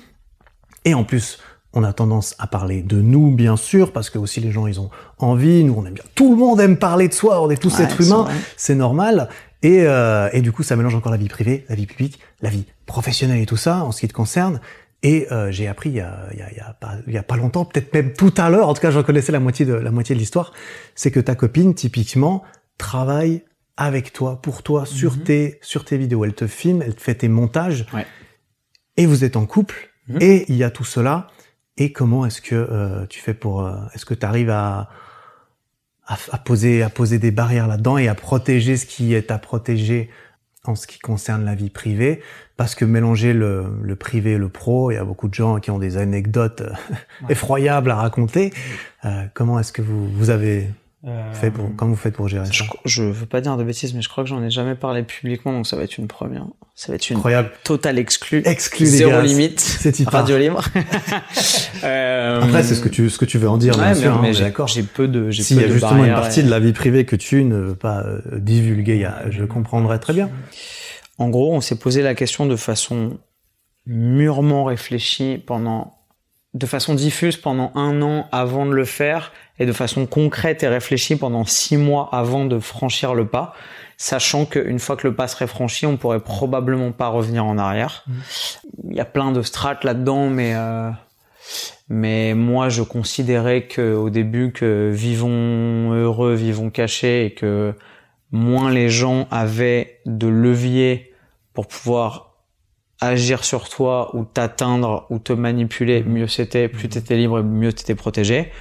Et donc, j'ai toujours accepté de montrer les personnes de mon entourage qui étaient pas vulnérables. Tu vois, mon frère, euh, typiquement, mon frère, j'ai toujours eu moins de mal à l'afficher que ma petite sœur parce que c'est con, mais ma petite sœur, c'est une fille, j'ai envie de la protéger. Mon frère, il est capable de se défendre dans la rue, euh, il va pas se faire euh, séquestrer, il va pas se faire suivre. C'est débile, mais tu sais, c'est des réflexes de protection de grands frères de donc il y avait plein de strates comme ça. Il y avait la strate, euh, il y avait probablement aussi la strate. euh, J'avais peut-être construit une partie de mon image sur le fait que j'étais un mec potentiellement célibataire, euh, potentiellement un peu souvent torse nu, et que bizarrement je me rends compte que mes contenus marchaient mieux quand j'étais torse nu plutôt que quand j'étais habillé. C'est fou ça. hein C'est Ouais, dingue, tu vois, mais il y, avait, ces pressions-là, tu vois. Donc je me suis dit, ok, si je commence à, à faire passer le message que je suis en couple, est-ce que le truc va pas s'effondrer en mode ah bah non, c'est bon, il est pris. Euh, Je sais rien, tu vois. Il y avait, euh, il y avait plein de trucs. Il y avait le fait que j'avais pas envie de de d'accessoiriser et de de de d'asservir ma vie de couple sur l'autel de la réussite de mes réseaux sociaux et de mon entreprise. C'est-à-dire euh, je monte ma meuf les gens sont contents ça marche. Ils se mettent à plus kiffer les fois où je monte ma meuf que je- les fois où je la montre pas. Et donc potentiellement qu'est-ce qui se passe si d'un coup on n'est plus ensemble ou que j'ai plus envie de la montrer ou que ça se passe mal dans mon couple ou que ben juste euh, je donne tellement d'importance à l'image perçue de mon couple que j'en oublie d'avoir une vraie vie de couple et que euh, tu vois je voyais certains certaines connaissances plutôt que certains amis mais certaines personnes autour de nous qui faisaient à peu près le même métier ou au moins qui vivaient des réseaux quand on les rencontrait et qu'on se rendait compte de la réalité de leur vie de couple en tout cas de ce qu'elle est de l'extérieur tu te dis ok tu vois sur le coup on essayait de pas porter de jugement et quand on rentrait en voiture euh, le soir avec Blandine on se disait euh, ok hors de question qu'on soit pareil tu vois c'est c'est mort c'est pas possible tu vois. Et donc l'équilibre était compliqué et en fait ce qui nous a fait sauter le pas c'était que en fait ça devenait contraignant de le cacher et j'avais pas envie de passer de l'énergie et du temps à devoir dissimuler ma relation euh, dont je suis fier tu vois aussi. J'étais amoureux et je me dis mais je suis libre en fait j'emmerde tout le monde. Si j'ai envie de dire que j'ai une meuf je dis que j'ai une meuf et je m'en fous tu vois. Et aussi ça devenait contraignant dans le sens où quand on était euh, quand on allait dîner avec des amis qui eux euh, étaient en couple ouvertement euh, publiquement on va dire tu vois et qui potentiellement étaient un peu dans les réseaux c'était euh, on fait des stories mais ah mais on peut pas vous filmer ensemble ah mais on peut pas vous taguer. Bah comment on f- et tu vois et ça foutait toujours une espèce de malaise de non mais bon Ah c'est oui, pas on grave peut on fera des pas- stories une autre fois tu vois Ouais. genre et en fait il y avait toute une part de nos potes qui eux vivaient leur vie librement et nous on était là bah mais alors pourquoi vous vous montrez pas? Et tu sais c'était un peu il fallait Ouais, justifier devais de justifier auprès de, de C'était tes bizarre. C'était bizarre. connaissances, en plus. Et donc je voulais pas non plus succomber à cette tentation de devoir satisfaire cette espèce de pression extérieure Ouais. supplémentaire. Et au bout d'un moment, ça devenait débile. Je me disais, mais en fait, je protège qui En fait, tu vois, c'est une grande fille, euh, Mhm. est capable de se défendre toute seule, euh, déjà physiquement et même euh, idéologiquement, tu vois. euh, Qu'est-ce qui nous bloque, tu vois Qu'est-ce qui nous empêche de faire ça, tu vois Et je pense que, alors on l'a, on l'a, on l'a rendu public quand on était à Dubaï. Peut-être parce que le fait d'être à l'étranger et loin de De la- de notre fanbase et de la France et peut-être de la petite part de haters qui, tu sais, t'as toujours dans un coin de la tête l'idée de, bah, je sais pas, s'il y a des mecs qui veulent te faire du mal, c'est plus facile euh, si t'es à Paris et qu'ils ont ton adresse plutôt que si t'es à Pétaouchnok, je sais pas. Donc peut-être que le fait d'être loin et d'être aussi sous l'influence d'une vie un peu plus libre et avec des codes différents, cest dit bon, peut-être que voilà. Et on y a réfléchi longtemps, longtemps, longtemps, et au final on s'est dit ok, on va le faire, mais avec les limites qu'on se fixe, c'est-à-dire euh, de jamais faire passer la perception de notre vie de couple avant notre vraie vie de couple, tu vois. Hors de question qu'on se filme, tu vois. J'ai rencontré des gens qui faisaient des Twitch en couple et qui étaient là, un machin, et qui étaient sur Twitch et t'avais l'impression que c'était un petit couple parfait. Et quand ils coupaient le Twitch, c'est genre, vas-y, tu me casses les couilles, vas-y, je vais faire ça, je pars en soirée avec mes potes, vas-y, ciao, on se voit en trois jours c'était là genre waouh on est dans Big Brother en fait c'est genre quand tu sais que t'es observé c'est on est kawaii et c'est trop mignon. Et en fait euh, en fait euh, vous restez ensemble par pur intérêt parce que vous avez tous les deux des communautés qui se complètent parfaitement et que votre business euh, sans votre union elle est plus rien tu vois. Et après avoir vu des couples qui se séparent et où les trucs partent en couille et tout machin on avait en plus la séparation ça buzz encore. Du coup t'as tendance à vouloir capitaliser encore dessus donc tu te dis bon alors sans faire des fausses séparations des faux clashs comme comme ça a été vu aussi mais donc on s'était dit ok on va le faire, mais en laissant toujours la primauté à, notre vie, à notre bonheur, à ce qu'on vit, sans instrumentaliser tout ça, sans mettre en avant d'abord notre couple et, euh, ensuite pouvoir vivre la vie qu'on veut dans l'espace qui nous reste. Et on a pris le pas, euh, choisi, pris le parti de, de sauter le pas et de se dire, ok, vas-y, faisons-le avec ces limites-là, avec cette conscience-là. Au début, je serrais les fesses parce que j'avais peur aussi et j'avais conscience que ce serait un peu un point de non-retour, tu vois, mmh. parce que euh, parce que parce que c'est pas une meuf euh, que je voulais garder trois semaines, tu vois aussi, parce que parce que j'avais pas envie de faire un truc en m'en battant les couilles et ça marche, ça marche pas, c'est pas grave, ça plante ma relation, je m'en fous, tu vois, parce que je, je connais des mecs qui ont fait ça et qui s'en foutent, qui s'affichent avec des nanas et puis d'autres et puis, tu les vois, grave, tu les vois plus une ouais, voilà, et puis, c'est pas c'est pas leur relation qui compte pour leur euh, équilibre, c'est surtout eux et leur ego, tu vois. Donc euh, voilà. Euh, donc avec ces conditions là, on a décidé de faire ça et en fait, c'était pas ta question. Ta question, c'est comment est-ce qu'on manage l'équilibre entre bosser ensemble et ça, répond, ça répond aussi à ma question parce que forcément, c'est lié à, c'est lié à ça. Alors oui, elle travaillait déjà avec slash pour toi. C'est ça avant et ensuite il y a eu ce switch donc là on la voyait plus. Niveau vie privée vie publique c'est la même chose tu vois ça se mélange. Normalement c'est une question que je, suis aussi intéressé de, de connaître de, de, quasiment tous les créateurs personnalités publiques qui ont une vie privée à côté de voir ah, ok est-ce que tu montes ton couple ou pas? Est-ce que enfin c'est pas genre c'est bien c'est pas bien mais c'est juste je suis curieux je, je suis intéressé parce que moi-même j'étais en couple pendant trois ans que j'ai fait YouTube. Ma copine au début je la montrais un peu et ensuite on a discuté, plus du tout, c'était fini. Euh, on voulait mettre des barrières et tout. du coup je suis intéressé déjà à ce niveau-là, mais toi en plus vous travaillez. Enfin, elle monte les vidéos, elle travaille, euh, elle travaille pour toi. Donc quelque part il y a quand même un je, je, dis ça parce que c'est, c'est, c'est comme ça qu'on le dirait normalement. Il y a un espèce de rapport normalement de subordination entre bah, le patron et l'employé qui, euh, bah, il faut que ça soit fait parce que et, et, euh, et en plus c'est ta meuf. Alors il y a pas, je suis je, je, je dis ça évidemment, Je, je connais pas du tout votre relation et tout ça, et, mais c'est juste que je me dis comment, en fait, je suis juste curieux de savoir comment. En fait, c'était un des leviers supplémentaires au début pour mettre notre relation au grand jour, parce que le fait de la dissimuler rendait pas possible de la valoriser pour moi publiquement dans son travail. C'est-à-dire que je travaillais avec des graphistes et des monteurs à côté et je disais putain cette vidéo elle est géniale, vous allez voir c'est un tel qui l'a fait, il a fait un super job dessus et tout machin, c'est trop bien, vous allez kiffer, la vidéo elle est exceptionnelle et en plus elle marchait bien. Et quand c'était ma meuf qui montait, je pouvais juste rien dire, tu vois. Il y a une nouvelle, vidéo. Ouais, nouvelle vidéo qui vient de sortir, vous allez voir, elle est géniale, euh, voilà. Et en fait, je trouvais ça ingrat mm. de ma part parce qu'elle faisait un taf elle est pas monteuse à l'origine, tu vois, elle a pris le taf par passion, sur le tas, elle s'est formée et maintenant elle fait un taf qui est incroyable. D'ailleurs, elle est en train de le faire. Elle travaille juste à côté, deux mètres de nous, elle est en train de bosser sur une vidéo là. Elle a le casque. Mais euh, je trouvais ça ingrat, tu vois. Je me disais, mais attends, de quel droit? Juste parce que on a décidé de pas révéler notre union, je peux pas dire que que c'est cette personne-là qui travaille et puis faut pas se le cacher quand tu as une petite audience et une petite communauté qui commence à prendre un peu d'ampleur, bah on a un pouvoir de recommandation et quand on dit euh, j'ai travaillé avec un tel, c'est un tueur, bah bizarrement les mecs ils ont des coups de fil dans la semaine qui suivent et ils trouvent du boulot ailleurs parce qu'on on est nous-mêmes de parce qu'on offre comme qualité de contenu une super lettre de recommandation, tu vois. Et du coup, je me disais mais c'est pas cool pour elle, tu vois. Elle bosse, ouais d'accord, elle est payée et tout machin, mais mais qui lui dit c'est bien publiquement alors que si elle bossait pour d'autres créateurs de contenu elle pourrait profiter de ça tu vois donc déjà ça ça c'était dans un coin de ma tête ça me faisait chier Et ensuite, pour ce qui est de la vie au quotidien et de l'alternance et du subtil équilibre entre vie personnelle et vie professionnelle, euh, ça demande plusieurs choses. Ça demande euh, un sacré équilibre. Ça demande surtout une sacrée communication. Et bon, moi, tu as dû t'en rendre compte, mais je parle beaucoup. Euh, Blandine aussi. Euh, on sait aussi tous les deux plutôt bien écouter, surtout elle. Moi, j'apprends à mieux écouter et à fermer plus ma gueule, même si c'est pas naturel pour moi. Mais elle, elle a une vraie capacité d'analyser d'écoute. Elle est extrêmement mature.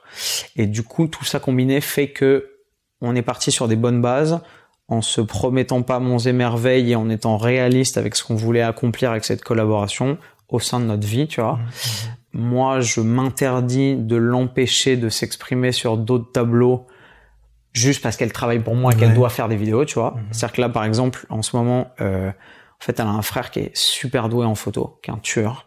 Et je pense que c'est pas forcément dans les gènes, mais au moins dans la façon dont ils sont construits, ils ont tous les deux, elle et lui, une super sensibilité artistique.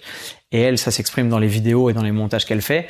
Mais en plus, ça fait un moment qu'elle me disait putain, je, ferais bien de la photo, je demanderais bien à mon frère qui m'appelle des trucs et j'aimerais bien gratter ça et tout. Et je sentais le truc arriver, tu vois. Et, euh, et moi, je la poussais là-dedans. Moi, j'ai toujours été passionné de photo. J'ai dit bah, vas-y, essaye, viens, on fait des trucs. Je te prête ma caméra, on fait des, on, voilà, t'essayes, tu, je t'apprends la lumière, les trucs, euh, les ISO, la vitesse, l'obturation, machin. On, on bosse un peu et tout. Et et en fait, elle a commencé à mettre le nez dedans, elle kiffe, et elle a plein d'anciens potes mannequins euh, avec qui elle a fait des, des, shootings, des trucs et tout. Et en fait, là, elle commence complètement à se lancer euh, dans une aventure de, de, créatrice de contenu photo et vidéo un peu, mais pas pour YouTube, vraiment pour des projets tu vois, artistiques, des shootings, etc. Et là, ce qu'elle fait depuis, c'est tout récent, ça fait genre euh, un mois, et juste elle progresse non-stop. Et ce qu'elle fait, enfin, tu vois, au tout début, quand elle a commencé à monter pour moi et qu'elle était pas du tout formée pour ça. Et je me disais wow ça va être vraiment laborieux. Genre moi j'avais plus le temps de monter mes vidéos. J'avais besoin de déléguer et envoyer mes montages à Peta ou Schnock quand on voyageait dans le monde entier. C'était super compliqué parce qu'il fallait que j'envoie 70 gigas de rush à un mec. J'avais une connexion moisie. Ça mettait un jour à partir. Il recevait le truc. Il prenait il dérochait il montait il faisait une V1 il me la renvoyait. Je mettais un jour à la télécharger. Bref. Ça prenait trois semaines pour publier et tu vois publier produire etc une vidéo. C'était l'angoisse. C'était un stress infini et je voyais ma meuf qui me disait, bah, tu sais, moi, euh, ça m'intéresse, je pourrais peut-être essayer de le faire, puis ça simplifierait tout et tout. Et mmh. je me disais, ah, pourquoi pas et tout. Et quand on a commencé à faire ça, je me disais, ok, c'est très pratique dans le sens de contexte. On est très autonome, on peut voyager tous les deux en même temps qu'on travaille.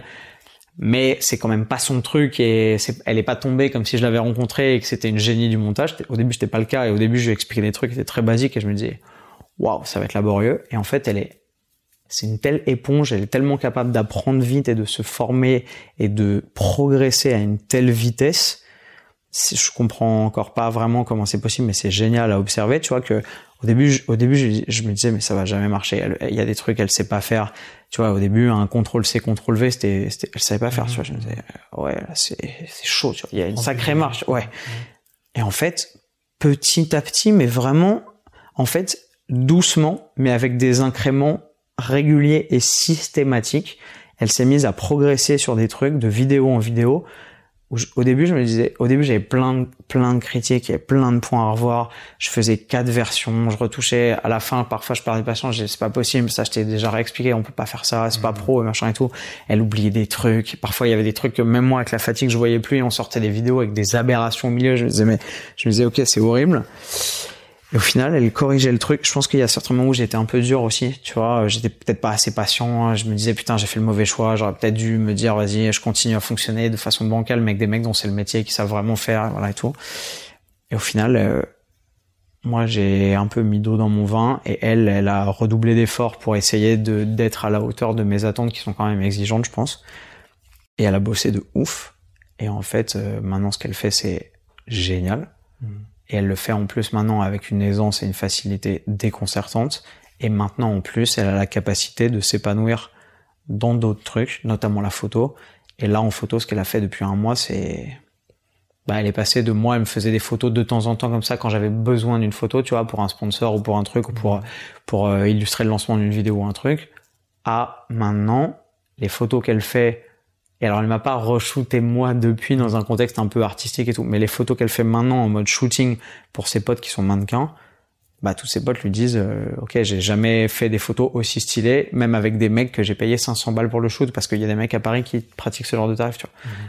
et là tu te dis waouh en fait c'est trop cool parce que juste quand tu quand tu fais confiance aux gens et que tu leur laisses un espace pour pouvoir se développer et que tu leur donnes les outils et que et que tu les laisses aller vers leur curiosité naturelle et qu'en plus tu les aides du mieux que tu peux bah ça fait des merveilles et là ce qu'elle fait c'est juste génial donc c'est très cool. Moi, c'est génial pour moi de l'avoir s'épanouir là-dedans. Je suis super fier d'elle, de ouf.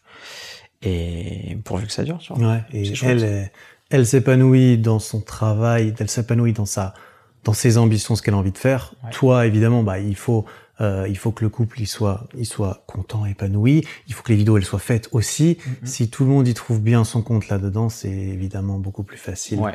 De, de faire tourner la machine dans tous les, Pour l'instant, on en est les là. dir- Voilà. tous les petits, tous les, les- les petits engrenages bien huilés sont, C'est ça. sont, sont présents. C'est, euh, c'est cool. Il y a, il y a une, euh, un truc sur lequel je voulais revenir parce que j'ai Ouais. écouté tes podcasts où tu racontais ton parcours Ouais. et apparemment tu es sur, surdoué. Tu as été, euh, je sais pas comment ça marche, diagnostiqué. Ouais, j'ai été diagnostiqué. euh, alors à l'époque, il y a putain, j'allais dire il y a 10 ans, mais non, il y a 21 ans. 21 ans, Putain. Ouais, c'est ça, j'avais 11 ans. Oh, wow. 11 ans.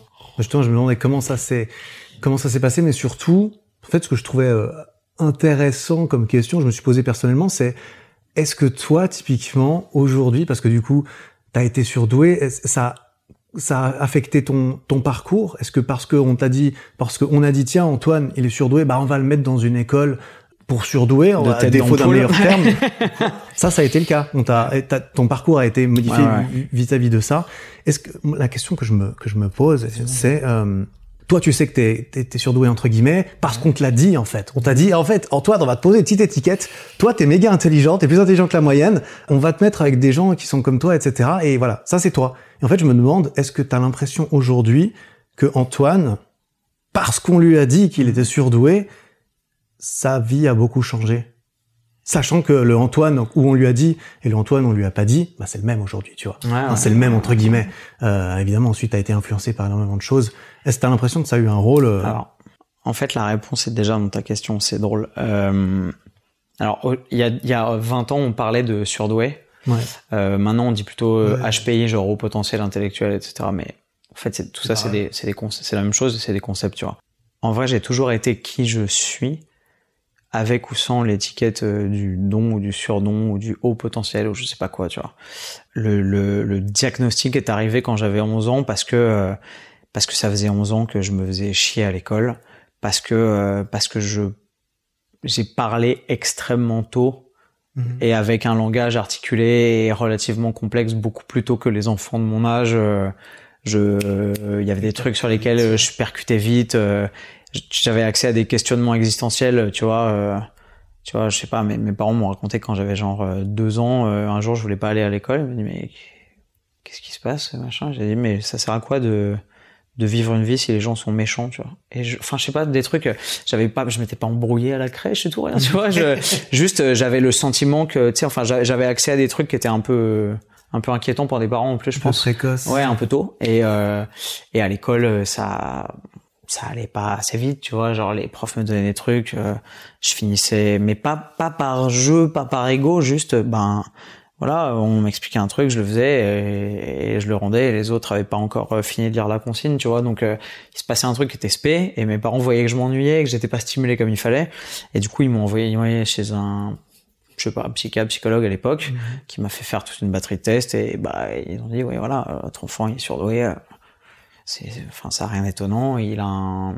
Alors en fait, ce que ce que j'ai cru comprendre à l'époque et ce qu'on m'a probablement mal expliqué, mais parce que c'est probablement difficile d'expliquer ça à un enfant et qu'on se fait aussi des idées à partir des concepts qu'on a, mais à l'époque, je pensais que j'étais surtout plus intelligent que la moyenne et que c'est pour ça que j'étais différent. Et en fait, maintenant, en comprenant, en lisant des bouquins dessus, en échangeant avec beaucoup de mes amis qui sont pareils, etc., euh, je me rends compte que c'est surtout qu'on n'est pas pareil, mais pas forcément toujours systématiquement plus intelligent que la moyenne. Tu vois, c'est-à-dire que le, le haut potentiel intellectuel, c'est pour ça que l'étiquette elle est biaisée, elle est biaisante aussi là-dessus. C'est que euh, moi, je me suis retrouvé. En fait, l'année d'après, j'ai eu la chance que mes parents me mettent dans un une structure euh, privée hors contrat qui s'appelle le lycée Michelet à Nice, qui est un endroit génial, euh, qui était un, un collège-lycée dans un appartement. Il n'y avait pas de cours de récré, il n'y avait pas de cantine, il n'y avait pas d'école, c'est juste un appart, tu vois. C'était des pièces, des salles de classe. Il y avait genre cinq profs. Euh, quand tu avais un problème, tu disais ouais, je peux aller parler avec le directeur, et puis tu allais papoter dans le bureau du directeur. Enfin, c'était très familial et une microstructure euh, hyper humaine, hyper à taille humaine, etc. C'était génial. Et j'ai eu la chance de faire deux années en une. En fait, le format, c'était qu'on faisait sixième et cinquième. Je sais pas, ça marche pareil en Suisse. Si vous avez sixième, cinquième, c'est la galère. Mais bon, en gros, euh, en gros, tu fais deux années de normalement, t'as quatre années de collège en France et trois années de lycée et t'as ton baccalauréat. Et là, en fait, les les quatre premières années de collège, on peut les faire en deux ans, en fait. Tu faisais, euh, ah tu, tu, torchais le programme d'une année au mois de décembre. Ouais, t'allais deux fois plus vite. Donc ça, moi, je kiffais parce que plus j'étais stimulé intellectuellement, plus je kiffais ça. Donc c'était génial ça a été une année incroyable. Donc ouais, pour répondre à ta question, j'ai eu la chance que le fait d'avoir détecté ça, mes parents ont pu me mettre dans un dans une structure qui était qui était qui était top pour ça. Mais après, j'ai aussi compris que parce que là-bas, j'étais avec des gosses qui étaient en échec scolaire total en fait, mmh. qui alors qu'ils étaient censés être plus intelligents que la moyenne, étaient totalement inadaptés à la vie sociale normale. Contre-intuitif, super dit euh, HP, tu vois. Et en fait, tu te rends compte que c'est surtout des gens qui ont un fonctionnement cérébral différent, un fonctionnement émotionnel très différent, et qui ont, en fait, je pense je suis pas psychiatre et je suis pas spécialiste de la question non plus du tout, tu vois, mais, mais qui ont le potentiel de pouvoir exprimer quelque chose d'exceptionnel si on arrive à les comprendre et s'ils arrivent à se mettre eux-mêmes dans un contexte qui fait qu'ils peuvent donner la pleine mesure de leur potentiel. Voilà. Mmh. Donc euh, ouais, c'est c'est potentiellement des génies, pas forcément des génies euh, en mathématiques ou dans des champs extrêmement cartésiens, extrêmement normés, etc. Mais ils ont tous un vrai potentiel de génie quelque part dans un truc. Et s'ils arrivent à le trouver et à être en accord avec ça, ils peuvent probablement l'exprimer, faire des trucs euh, dingues. Ouais. Et moi, j'ai été d'accord avec ça. C'est chouette. Et j'ai, oui, j'ai toujours, en fait, j'ai toujours été en décalage avec avec tout en fait. Euh, quand j'avais, en fait, les seuls moments où je suis épanoui et où je peux être moi-même, c'est quand je suis avec des gens qui sont intelligents ou ouverts d'esprit ou tolérants ou qui ont une intelligence euh, émotionnelle, humaine, euh, qui ont quelque chose qui fait que voilà, les autres autour d'eux peuvent être eux-mêmes et s'exprimer et donner libre cours à leur euh, à leurs envies, à leur curiosité, à leur talent, tu vois. Mais j'ai toujours été quelqu'un de super curieux intellectuellement. C'est pour ça aussi que j'ai envie de toucher à tout et de tout faire et de et de lire trois bouquins en même temps et de parler cinq langues et de voyager dans le monde entier parce que j'ai l'impression que j'aurais jamais assez d'une seule vie pour tout faire et c'est le cas, tu vois. Et qu'il y a et que toute la connaissance et la beauté du monde est à portée de main et qu'il y a qu'à se baisser pour tout découvrir.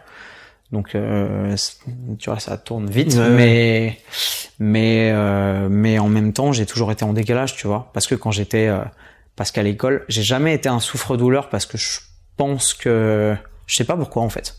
Parce qu'en vrai, quand j'y quand j'y pense, j'aurais pu avoir un peu le profil euh, du gamin un peu un peu chelou qui se fait un peu taper dessus par ses potes de classe parce qu'il est un peu euh, différent, un peu weird.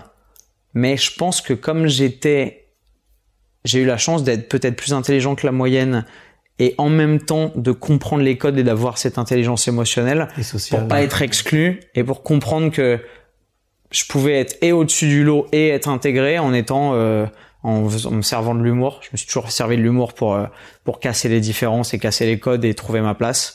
Euh, toujours un peu avec des sarcasmes, avec des punchlines. Tu vois, genre en fait j'avais plus le rôle du mec qui est amusé en classe, qui fait rire les potes parce que parce qu'il se faisait chier, qu'il comprenait tout euh, sans avoir besoin de bosser et que voilà, c'est facile. Et donc c'était un peu ça mon mode de fonctionnement et ça me protégeait de de peut-être d'être mis à l'écart parce que j'étais chelou, mais au fond de moi, j'ai toujours su que j'étais différent et que et que les rares fois où j'arrivais vraiment à me lier d'amitié avec des gens, c'est parce qu'ils étaient différents comme moi et qu'on se comprenait sans avoir besoin de se parler parce que parce qu'on fonctionnait de la même façon, tu vois. Donc ça a toujours plus ou moins orienté ma façon d'être, mais en fait, c'est pas le fait qu'on m'ait collé cette étiquette qui a orienté la façon de me mmh, comporter, c'est juste le fait que je sais que je suis différent et que voilà. Et, et maintenant que j'ai j'ai grandi et j'ai 30 ans et je l'accepte, tu vois. Et la façon dont mon contenu évolue sur les réseaux et la façon dont, tu vois, rien que la façon dont je construis ma vie, tu vois, qui euh, qui vit en bossant avec sa meuf euh, sur les cinq continents en même temps. Je t'avoue, euh, je sais pas, ouais. En faisant de la muscu, de la boxe taille, en allant apprendre le russe. Ah, Tu l'as façonné à ton image. C'est bon.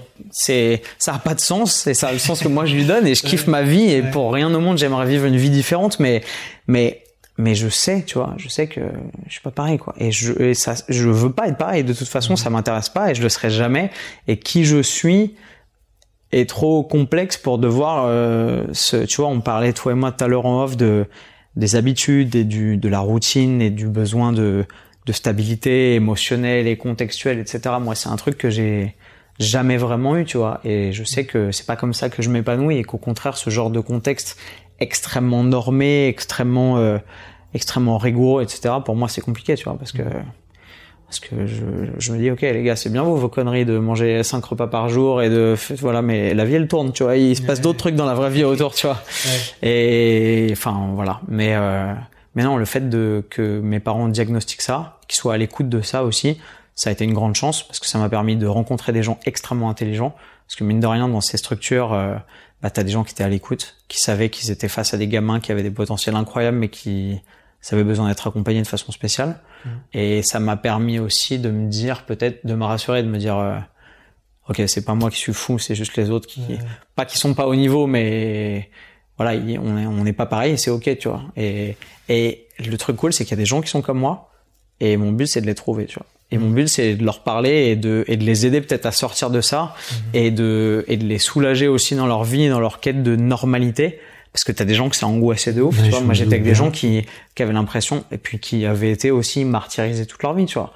Euh, moi, j'ai aidé des potes à sortir de de de de, de positions de victimisation où les mecs se faisaient piquer leur goûter, raqueter leurs devoirs, enfin la totale, tu vois, et juste parce qu'ils étaient, euh, ouais, la petite tête d'ampoule, tu vois, vraiment. Donc, euh, et moi, c'est peut-être aussi pour ça que j'ai toujours cultivé cette espèce de double aspect que mes parents comprenaient pas trop aussi. Pourquoi, pourquoi, pourquoi t'es surdoué mais t'aimes faire de la boxe? Pourquoi, pourquoi t'as fait des études supérieures mais tu fais de la muscu? Tu, sais, mmh. cette espèce de dichotomie chelou. Bah non, mais ça c'est ça c'est pour les mecs qui ont rien dans la tronche ou ça c'est pour les prolos ou ça c'est non. Juste parce que j'ai toujours été super curieux de tout et que j'ai envie de de toucher à tout et de vivre cette vie à fond, tu vois. Donc euh, pour moi, ça a toujours été une vraie richesse pour pour rien au monde j'aurais voulu être différent. Enfin être euh, être différent de la différence être que toi-même. tu vois ce que je veux dire? bien sûr. Parce que parce qu'on est qui on est et quand on accepte profondément qui on est je pense que c'est là qu'on peut être parfaitement aligné avec ce qu'on a à faire dans cette vie et avec ce qu'on peut accomplir dans cette vie. Et en vrai, je pense qu'on a tous un potentiel qui est incroyable parce que plus je grandis et plus je me rends compte à quel point il n'y a pas besoin d'avoir été diagnostiqué au potentiel pour avoir un potentiel incroyable sur tout un tas de trucs.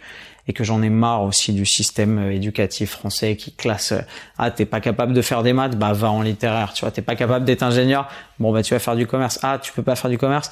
Bon bah tu vas peut-être faire des lettres ou des langues. Ah tu peux pas faire ça? Bah c'est pas grave tu vas aller en filière euh, euh industrielle et technique tu vois enfin je veux dire, il y a des mecs qui sont des génies de l'artisanat, qui sont comprendre de, capables de comprendre la nuance de traitement d'un cuir ou d'une étoffe ou d'un matériau, des, des, trucs qui m'échappent totalement et qui, qui échapperont à 95% de la population toute leur vie et qu'on a relégué au rang de bah oui tu vas faire une filière technique parce que parce que les maths euh, ça te parle pas et que t'es pas assez bon et que t'es pas assez intelligent tu vois. Mmh. Je pense qu'il y a des systèmes et des, et des carcans comme ça qui cassent des gosses et des carrières et des vies et des gens qui vont penser toute leur vie qui sont pas adaptés ou pas assez malins ou pas assez intelligents pour pour être des êtres humains valables alors qu'en fait ils ont des qualités humaines exceptionnelles. Mais malheureusement le système hiérarchique de comment tu dois avoir des notes et passer dans la classe supérieure etc fait qu'il y a des gens que ça brise. Moi j'ai toujours eu la chance de pouvoir euh, considérer ça avec beaucoup de recul et de légèreté et de me dire de toute façon euh, vos examens, vos trucs, vos concours. Euh, enfin, tu vois, si je voulais réussir, euh, je bosserais deux semaines et c'est bon, me cassez pas les couilles, tu vois. Mais ouais, moi j'ai rencontré des gens que ça a détruit, donc euh, ma différence c'était une vraie chance et j'ai su la saisir telle quelle. Mais je sais que ça n'a pas été le cas pour tout le monde et il y a des gens, je pense, qui l'ont vécu comme un comme un fardeau et qui peut-être auraient aimé être normaux, tu vois. Mhm, mhm. Alors que la beauté, elle est pas dans la normalité, la beauté, elle est dans, elle est dans l'unicité, elle est dans la façon dont chacun devrait être capable socialement aujourd'hui, je pense, de vivre la vie qu'il veut, de faire ce qu'il a envie de faire, sans écouter euh, les normes ou les dictates ou les euh, tu dois faire telle filière ou tu dois avoir tel job. Combien de personnes arrivent à nos âges, se retournent sur leur vie et se disent euh, en fait j'ai fait que de la merde, tu vois, j'ai fait des trucs qui m'intéressent pas, poussé par des parents qui avaient en tête des intérêts qui sont pas les miens et et tu vois biberonner euh, avec les idéaux d'une société qui qui m'intéresse pas et que j'ai pas envie de défendre au final donc euh... c'est là que tu pars en, crise de la quarantaine et que tu changes ta vie euh, du jour au lendemain tu quittes ta meuf ta famille et tu pars et tu fais ce que tu penses qu'on t'a toujours empêché de faire Alors je dis pas que ça va pas nous arriver. Hein. Je, Genre, je on sais est pas. à l'abri de rien, on a toujours pas fait 40 ans, on sait pas. Mais euh, mais euh, mais voilà, je pense que la façon dont je mène ma vie aujourd'hui, euh, avec euh, mes passions, avec les trucs que j'aime faire, en essayant de pas céder à tout ça, tu vois, aux sirènes du de euh, des réseaux sociaux, de vous devez produire euh, 15 vidéos par semaine pour être compétitif, vous devez être toujours torse nu sur vos miniatures pour faire 40% d'engagement de plus, euh, vous devez euh, faire euh, des stories en continu et pas avoir une minute de votre vie, même en dormant, vous faites pas des stories et des Twitch et des lives, etc. parce que plus vous êtes disponible. Toi, et- tu, tu fais pas des lives quand tu dors? Non, tu sais. je sais. Je pense qu'on passe à côté de quelque chose. Ouais, je suis un, je suis un raté, putain. Il y a un filon à creuser là, sur ouais. Plaisante, mais à Dubaï, j'ai rencontré des mecs qui font 9 heures de live par jour. Dans quelle vie tu, tu, tu publicises, tu spectacularises ta vie 9 heures par jour? Ouais, mais j'espère. Ouais, tu vois. Après 9h, 12h, 24h, 0h, s'ils sont pleinement satisfaits Oui, et épanouis là-dedans. mais de ce que j'en ai vu, c'est pas le cas. J'ai rencontré et on m'a parlé de nanas qui font des Twitch en dormant. Et elles gagnent leur vie en dormant. Et plus les gens... Alors, il y a une espèce de syndrome, mais hyper voyeuriste et malsain que je veux même pas essayer de décortiquer parce que ça me dégoûte mais il y a des mecs dont le kiff c'est de voir des nanas, des mecs ou des nanas d'ailleurs j'en sais rien voir ces nanas dormir et qui sont prêts à mettre je sais pas comment on appelle ça des subs ou Ouais, des des trucs à des payer plus pour retarder leur potentiel de leur réveil. Et donc, si les mecs payent, la meuf, elle reste au lit, euh, probablement en petite tenue, j'en sais rien et tout, jusqu'à 9, 10, 11, 12 heures du mat. Et, et vas-y, ma belle, continue à dormir et à préserver ton innocence toute pure. Et moi, je te paye pour ça. Je- dans quelle vie on évolue tous? Dans quel monde on vit? je sais savais pas ça. Est-ce que, est-ce que quand t'es payé pour dormir, ça veut dire que tu vends du rêve? Mine de rien, c'est un, c'est un job de rêve. hein. Je suis payé pour dormir. Bon, après, tu, tu poses le contexte, je suis payé pour dormir en petite nuisette et euh, un certain type de public paye pour me voir. Et, et c'est pas du goût de chacun, on est d'accord? Il se passe des trucs, ouais. mais, euh, alors, on va pas partir sur le débat de, de la carrière OnlyFans et, et tout ça, mais c'est vrai qu'il y a de quoi, euh, il y, a, il y a de quoi faire aujourd'hui dans différents domaines en fonction de, des aspirations et de l'offre et de la demande, parce que ce qui est fou, c'est de se dire que il y a de la demande hein, pour ça. Il clairement. S'il y a se des, passe si, y a, il y a des business autour de ça, c'est que Après, c'est cool en termes d'opportunités, Ouais, je pense. fou, hein. Si tu si tu considères les choses sans les juger, sans accorder la valeur morale ou idéologique à l'aune desquelles elle aurait pu être évaluée il y a peut-être 5 ou 10 ans, parce que je pense que les mentalités progressent, et la mienne et la tienne aussi, de fait, parce qu'on est entraîné dans cette mouvance-là. Je veux dire, OnlyFans, euh, il y a 10 ans, tout le monde aurait dit, mais qu'est-ce que c'est? C'est de la prostitution, c'est du porno, etc. Peut-être que, peut-être que dans 10 ans, ce sera, il y a encore des gens qui pensent ça. ce sera un métier normal. Peut-être que ce sera un métier normal, j'en sais rien.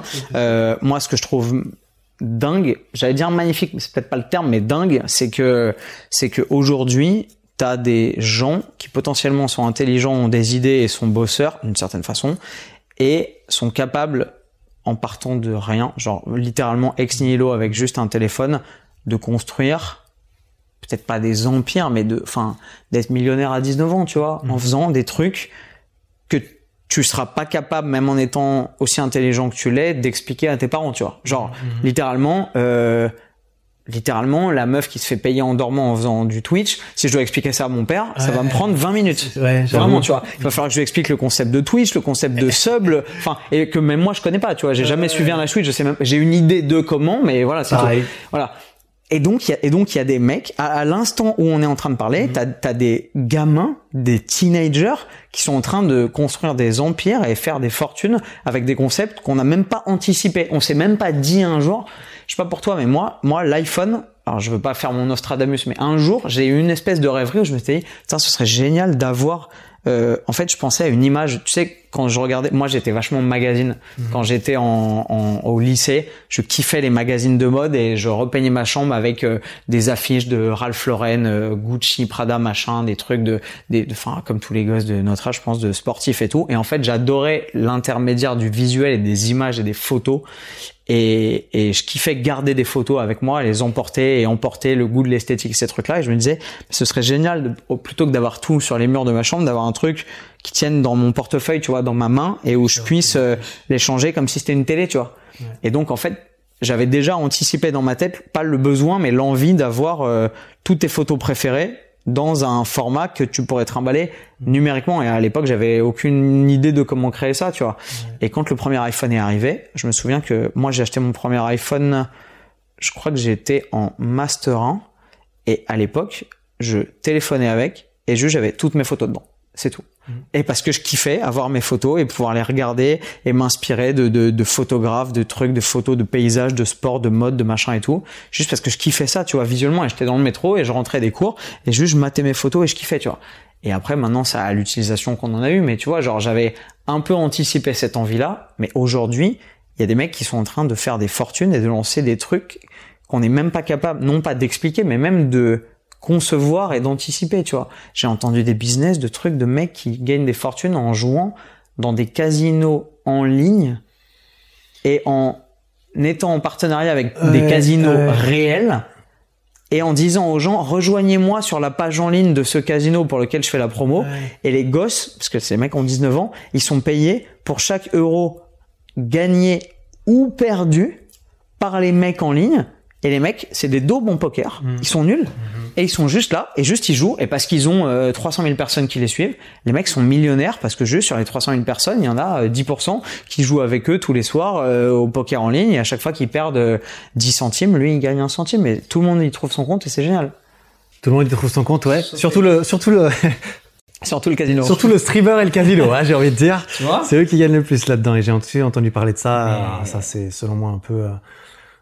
Ouais, euh, bon après chacun son avis, hein, mais clairement il y le a- casino en ligne, voilà, Après, c'est c'est voilà, quand il y a une question euh, d'éthique, il y a une question de morale, ouais, etc. c'est- Mais, voilà, mais, mais, chacun, mais t'as des gens qui, Mais c'est possible. socialement et de, en termes purement entrepreneurial, tu vois, sont capables de sortir de nulle part en trois mois, Sans prédisposition Avec- sans spéciale, rien. en mode toi t'as ce diplôme, sans toi t'as ces, avec ces des talents. concepts qui existent même pas en fait.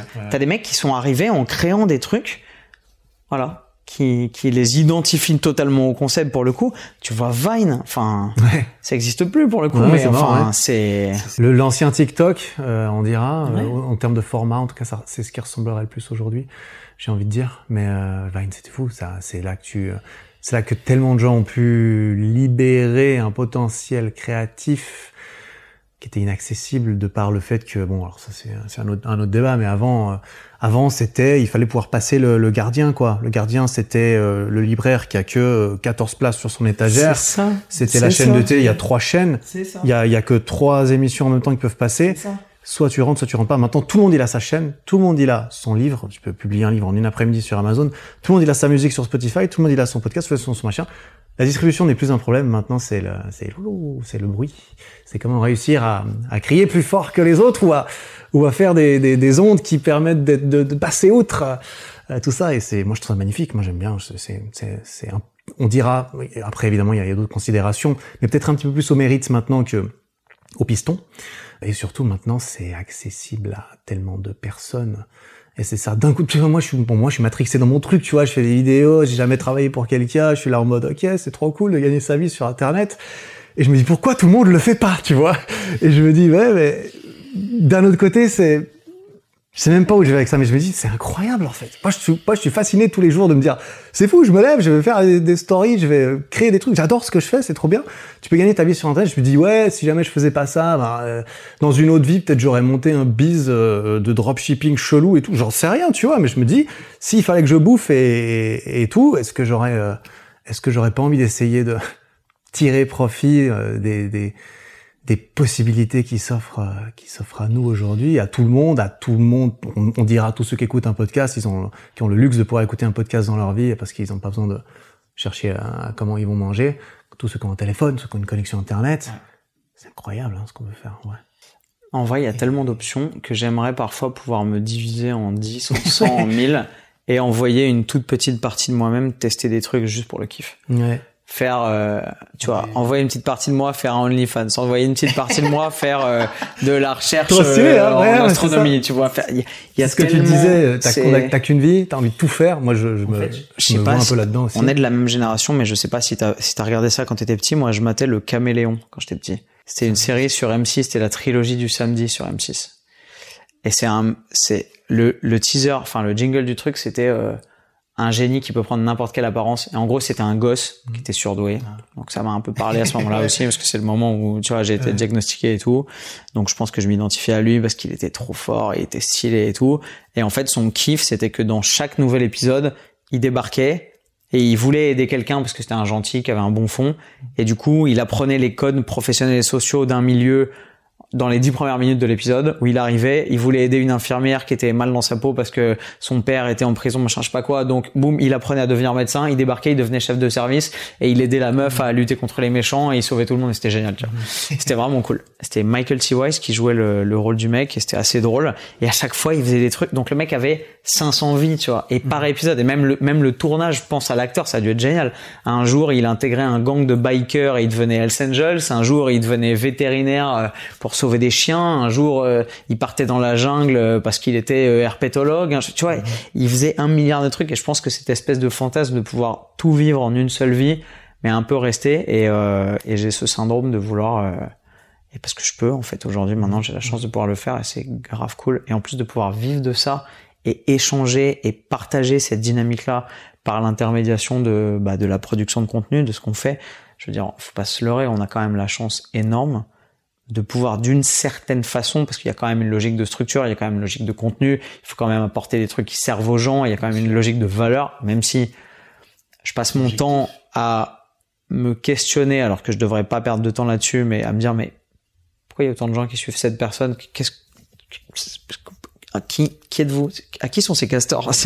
Genre, vous, qu'est-ce que ça apporte au monde pour C'est quoi l'intérêt des gens de suivre ça et d'être 2 millions à suivre cette nana ou ce mec ou pourquoi? Je, Parfois, je comprends pas. Je me dis, à quel besoin ça répond? Je dirais, Mais parfois, généralement, ça se passe comme ça. Ça dure 3 minutes et après, je me dis, ok, j'arrête de chercher parce que ça sert à rien que je me brûle le cerveau. Chacun voit à midi à sa porte, même quand il est 14 heures.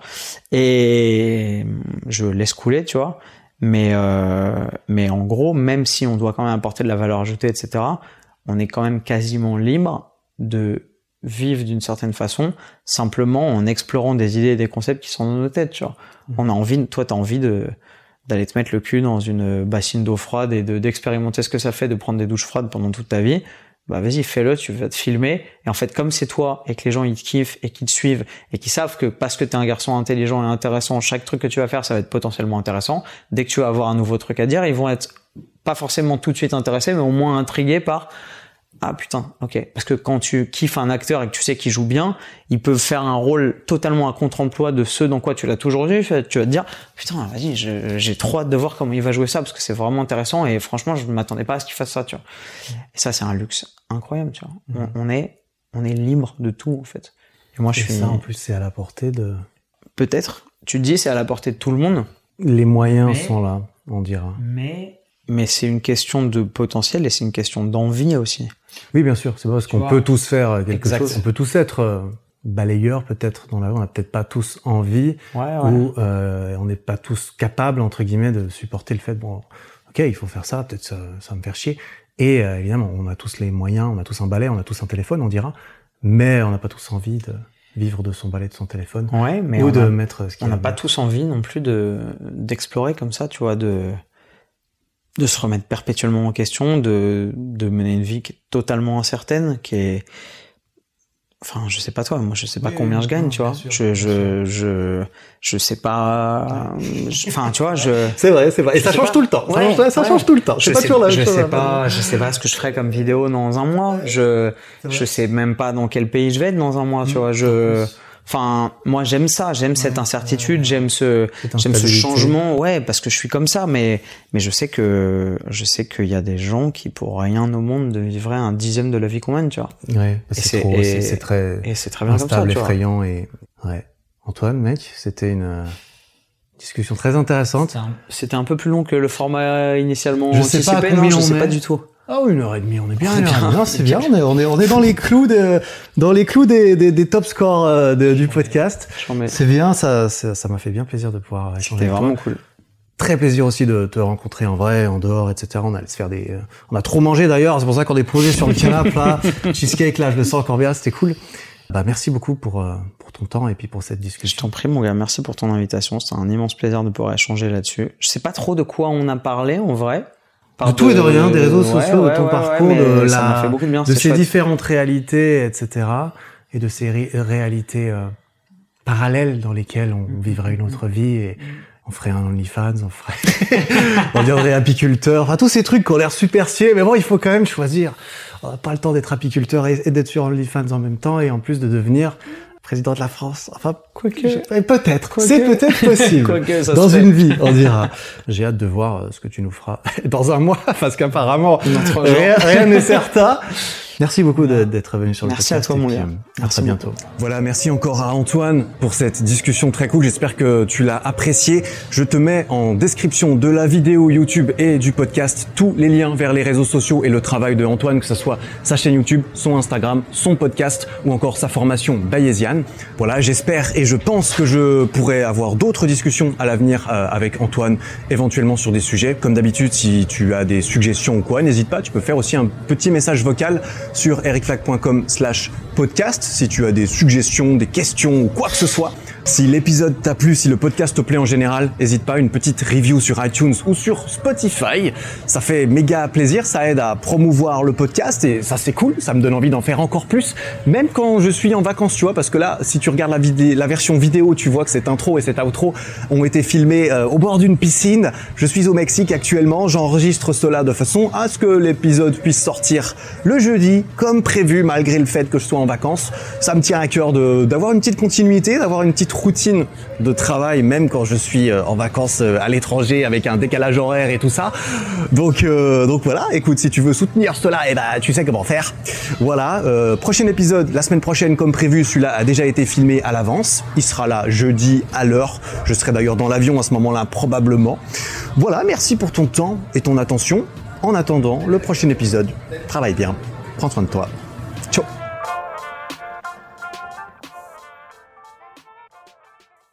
Bon, t'as officiellement atteint la fin de cet épisode. Félicitations. Si le podcast te plaît, n'hésite pas à me le faire savoir en lui mettant 5 étoiles sur Spotify et Apple Podcast et en t'abonnant pour ne rien rater. Et ça, tu peux le faire là, maintenant, en sortant ton téléphone. Ça prend 5 secondes, tu vois.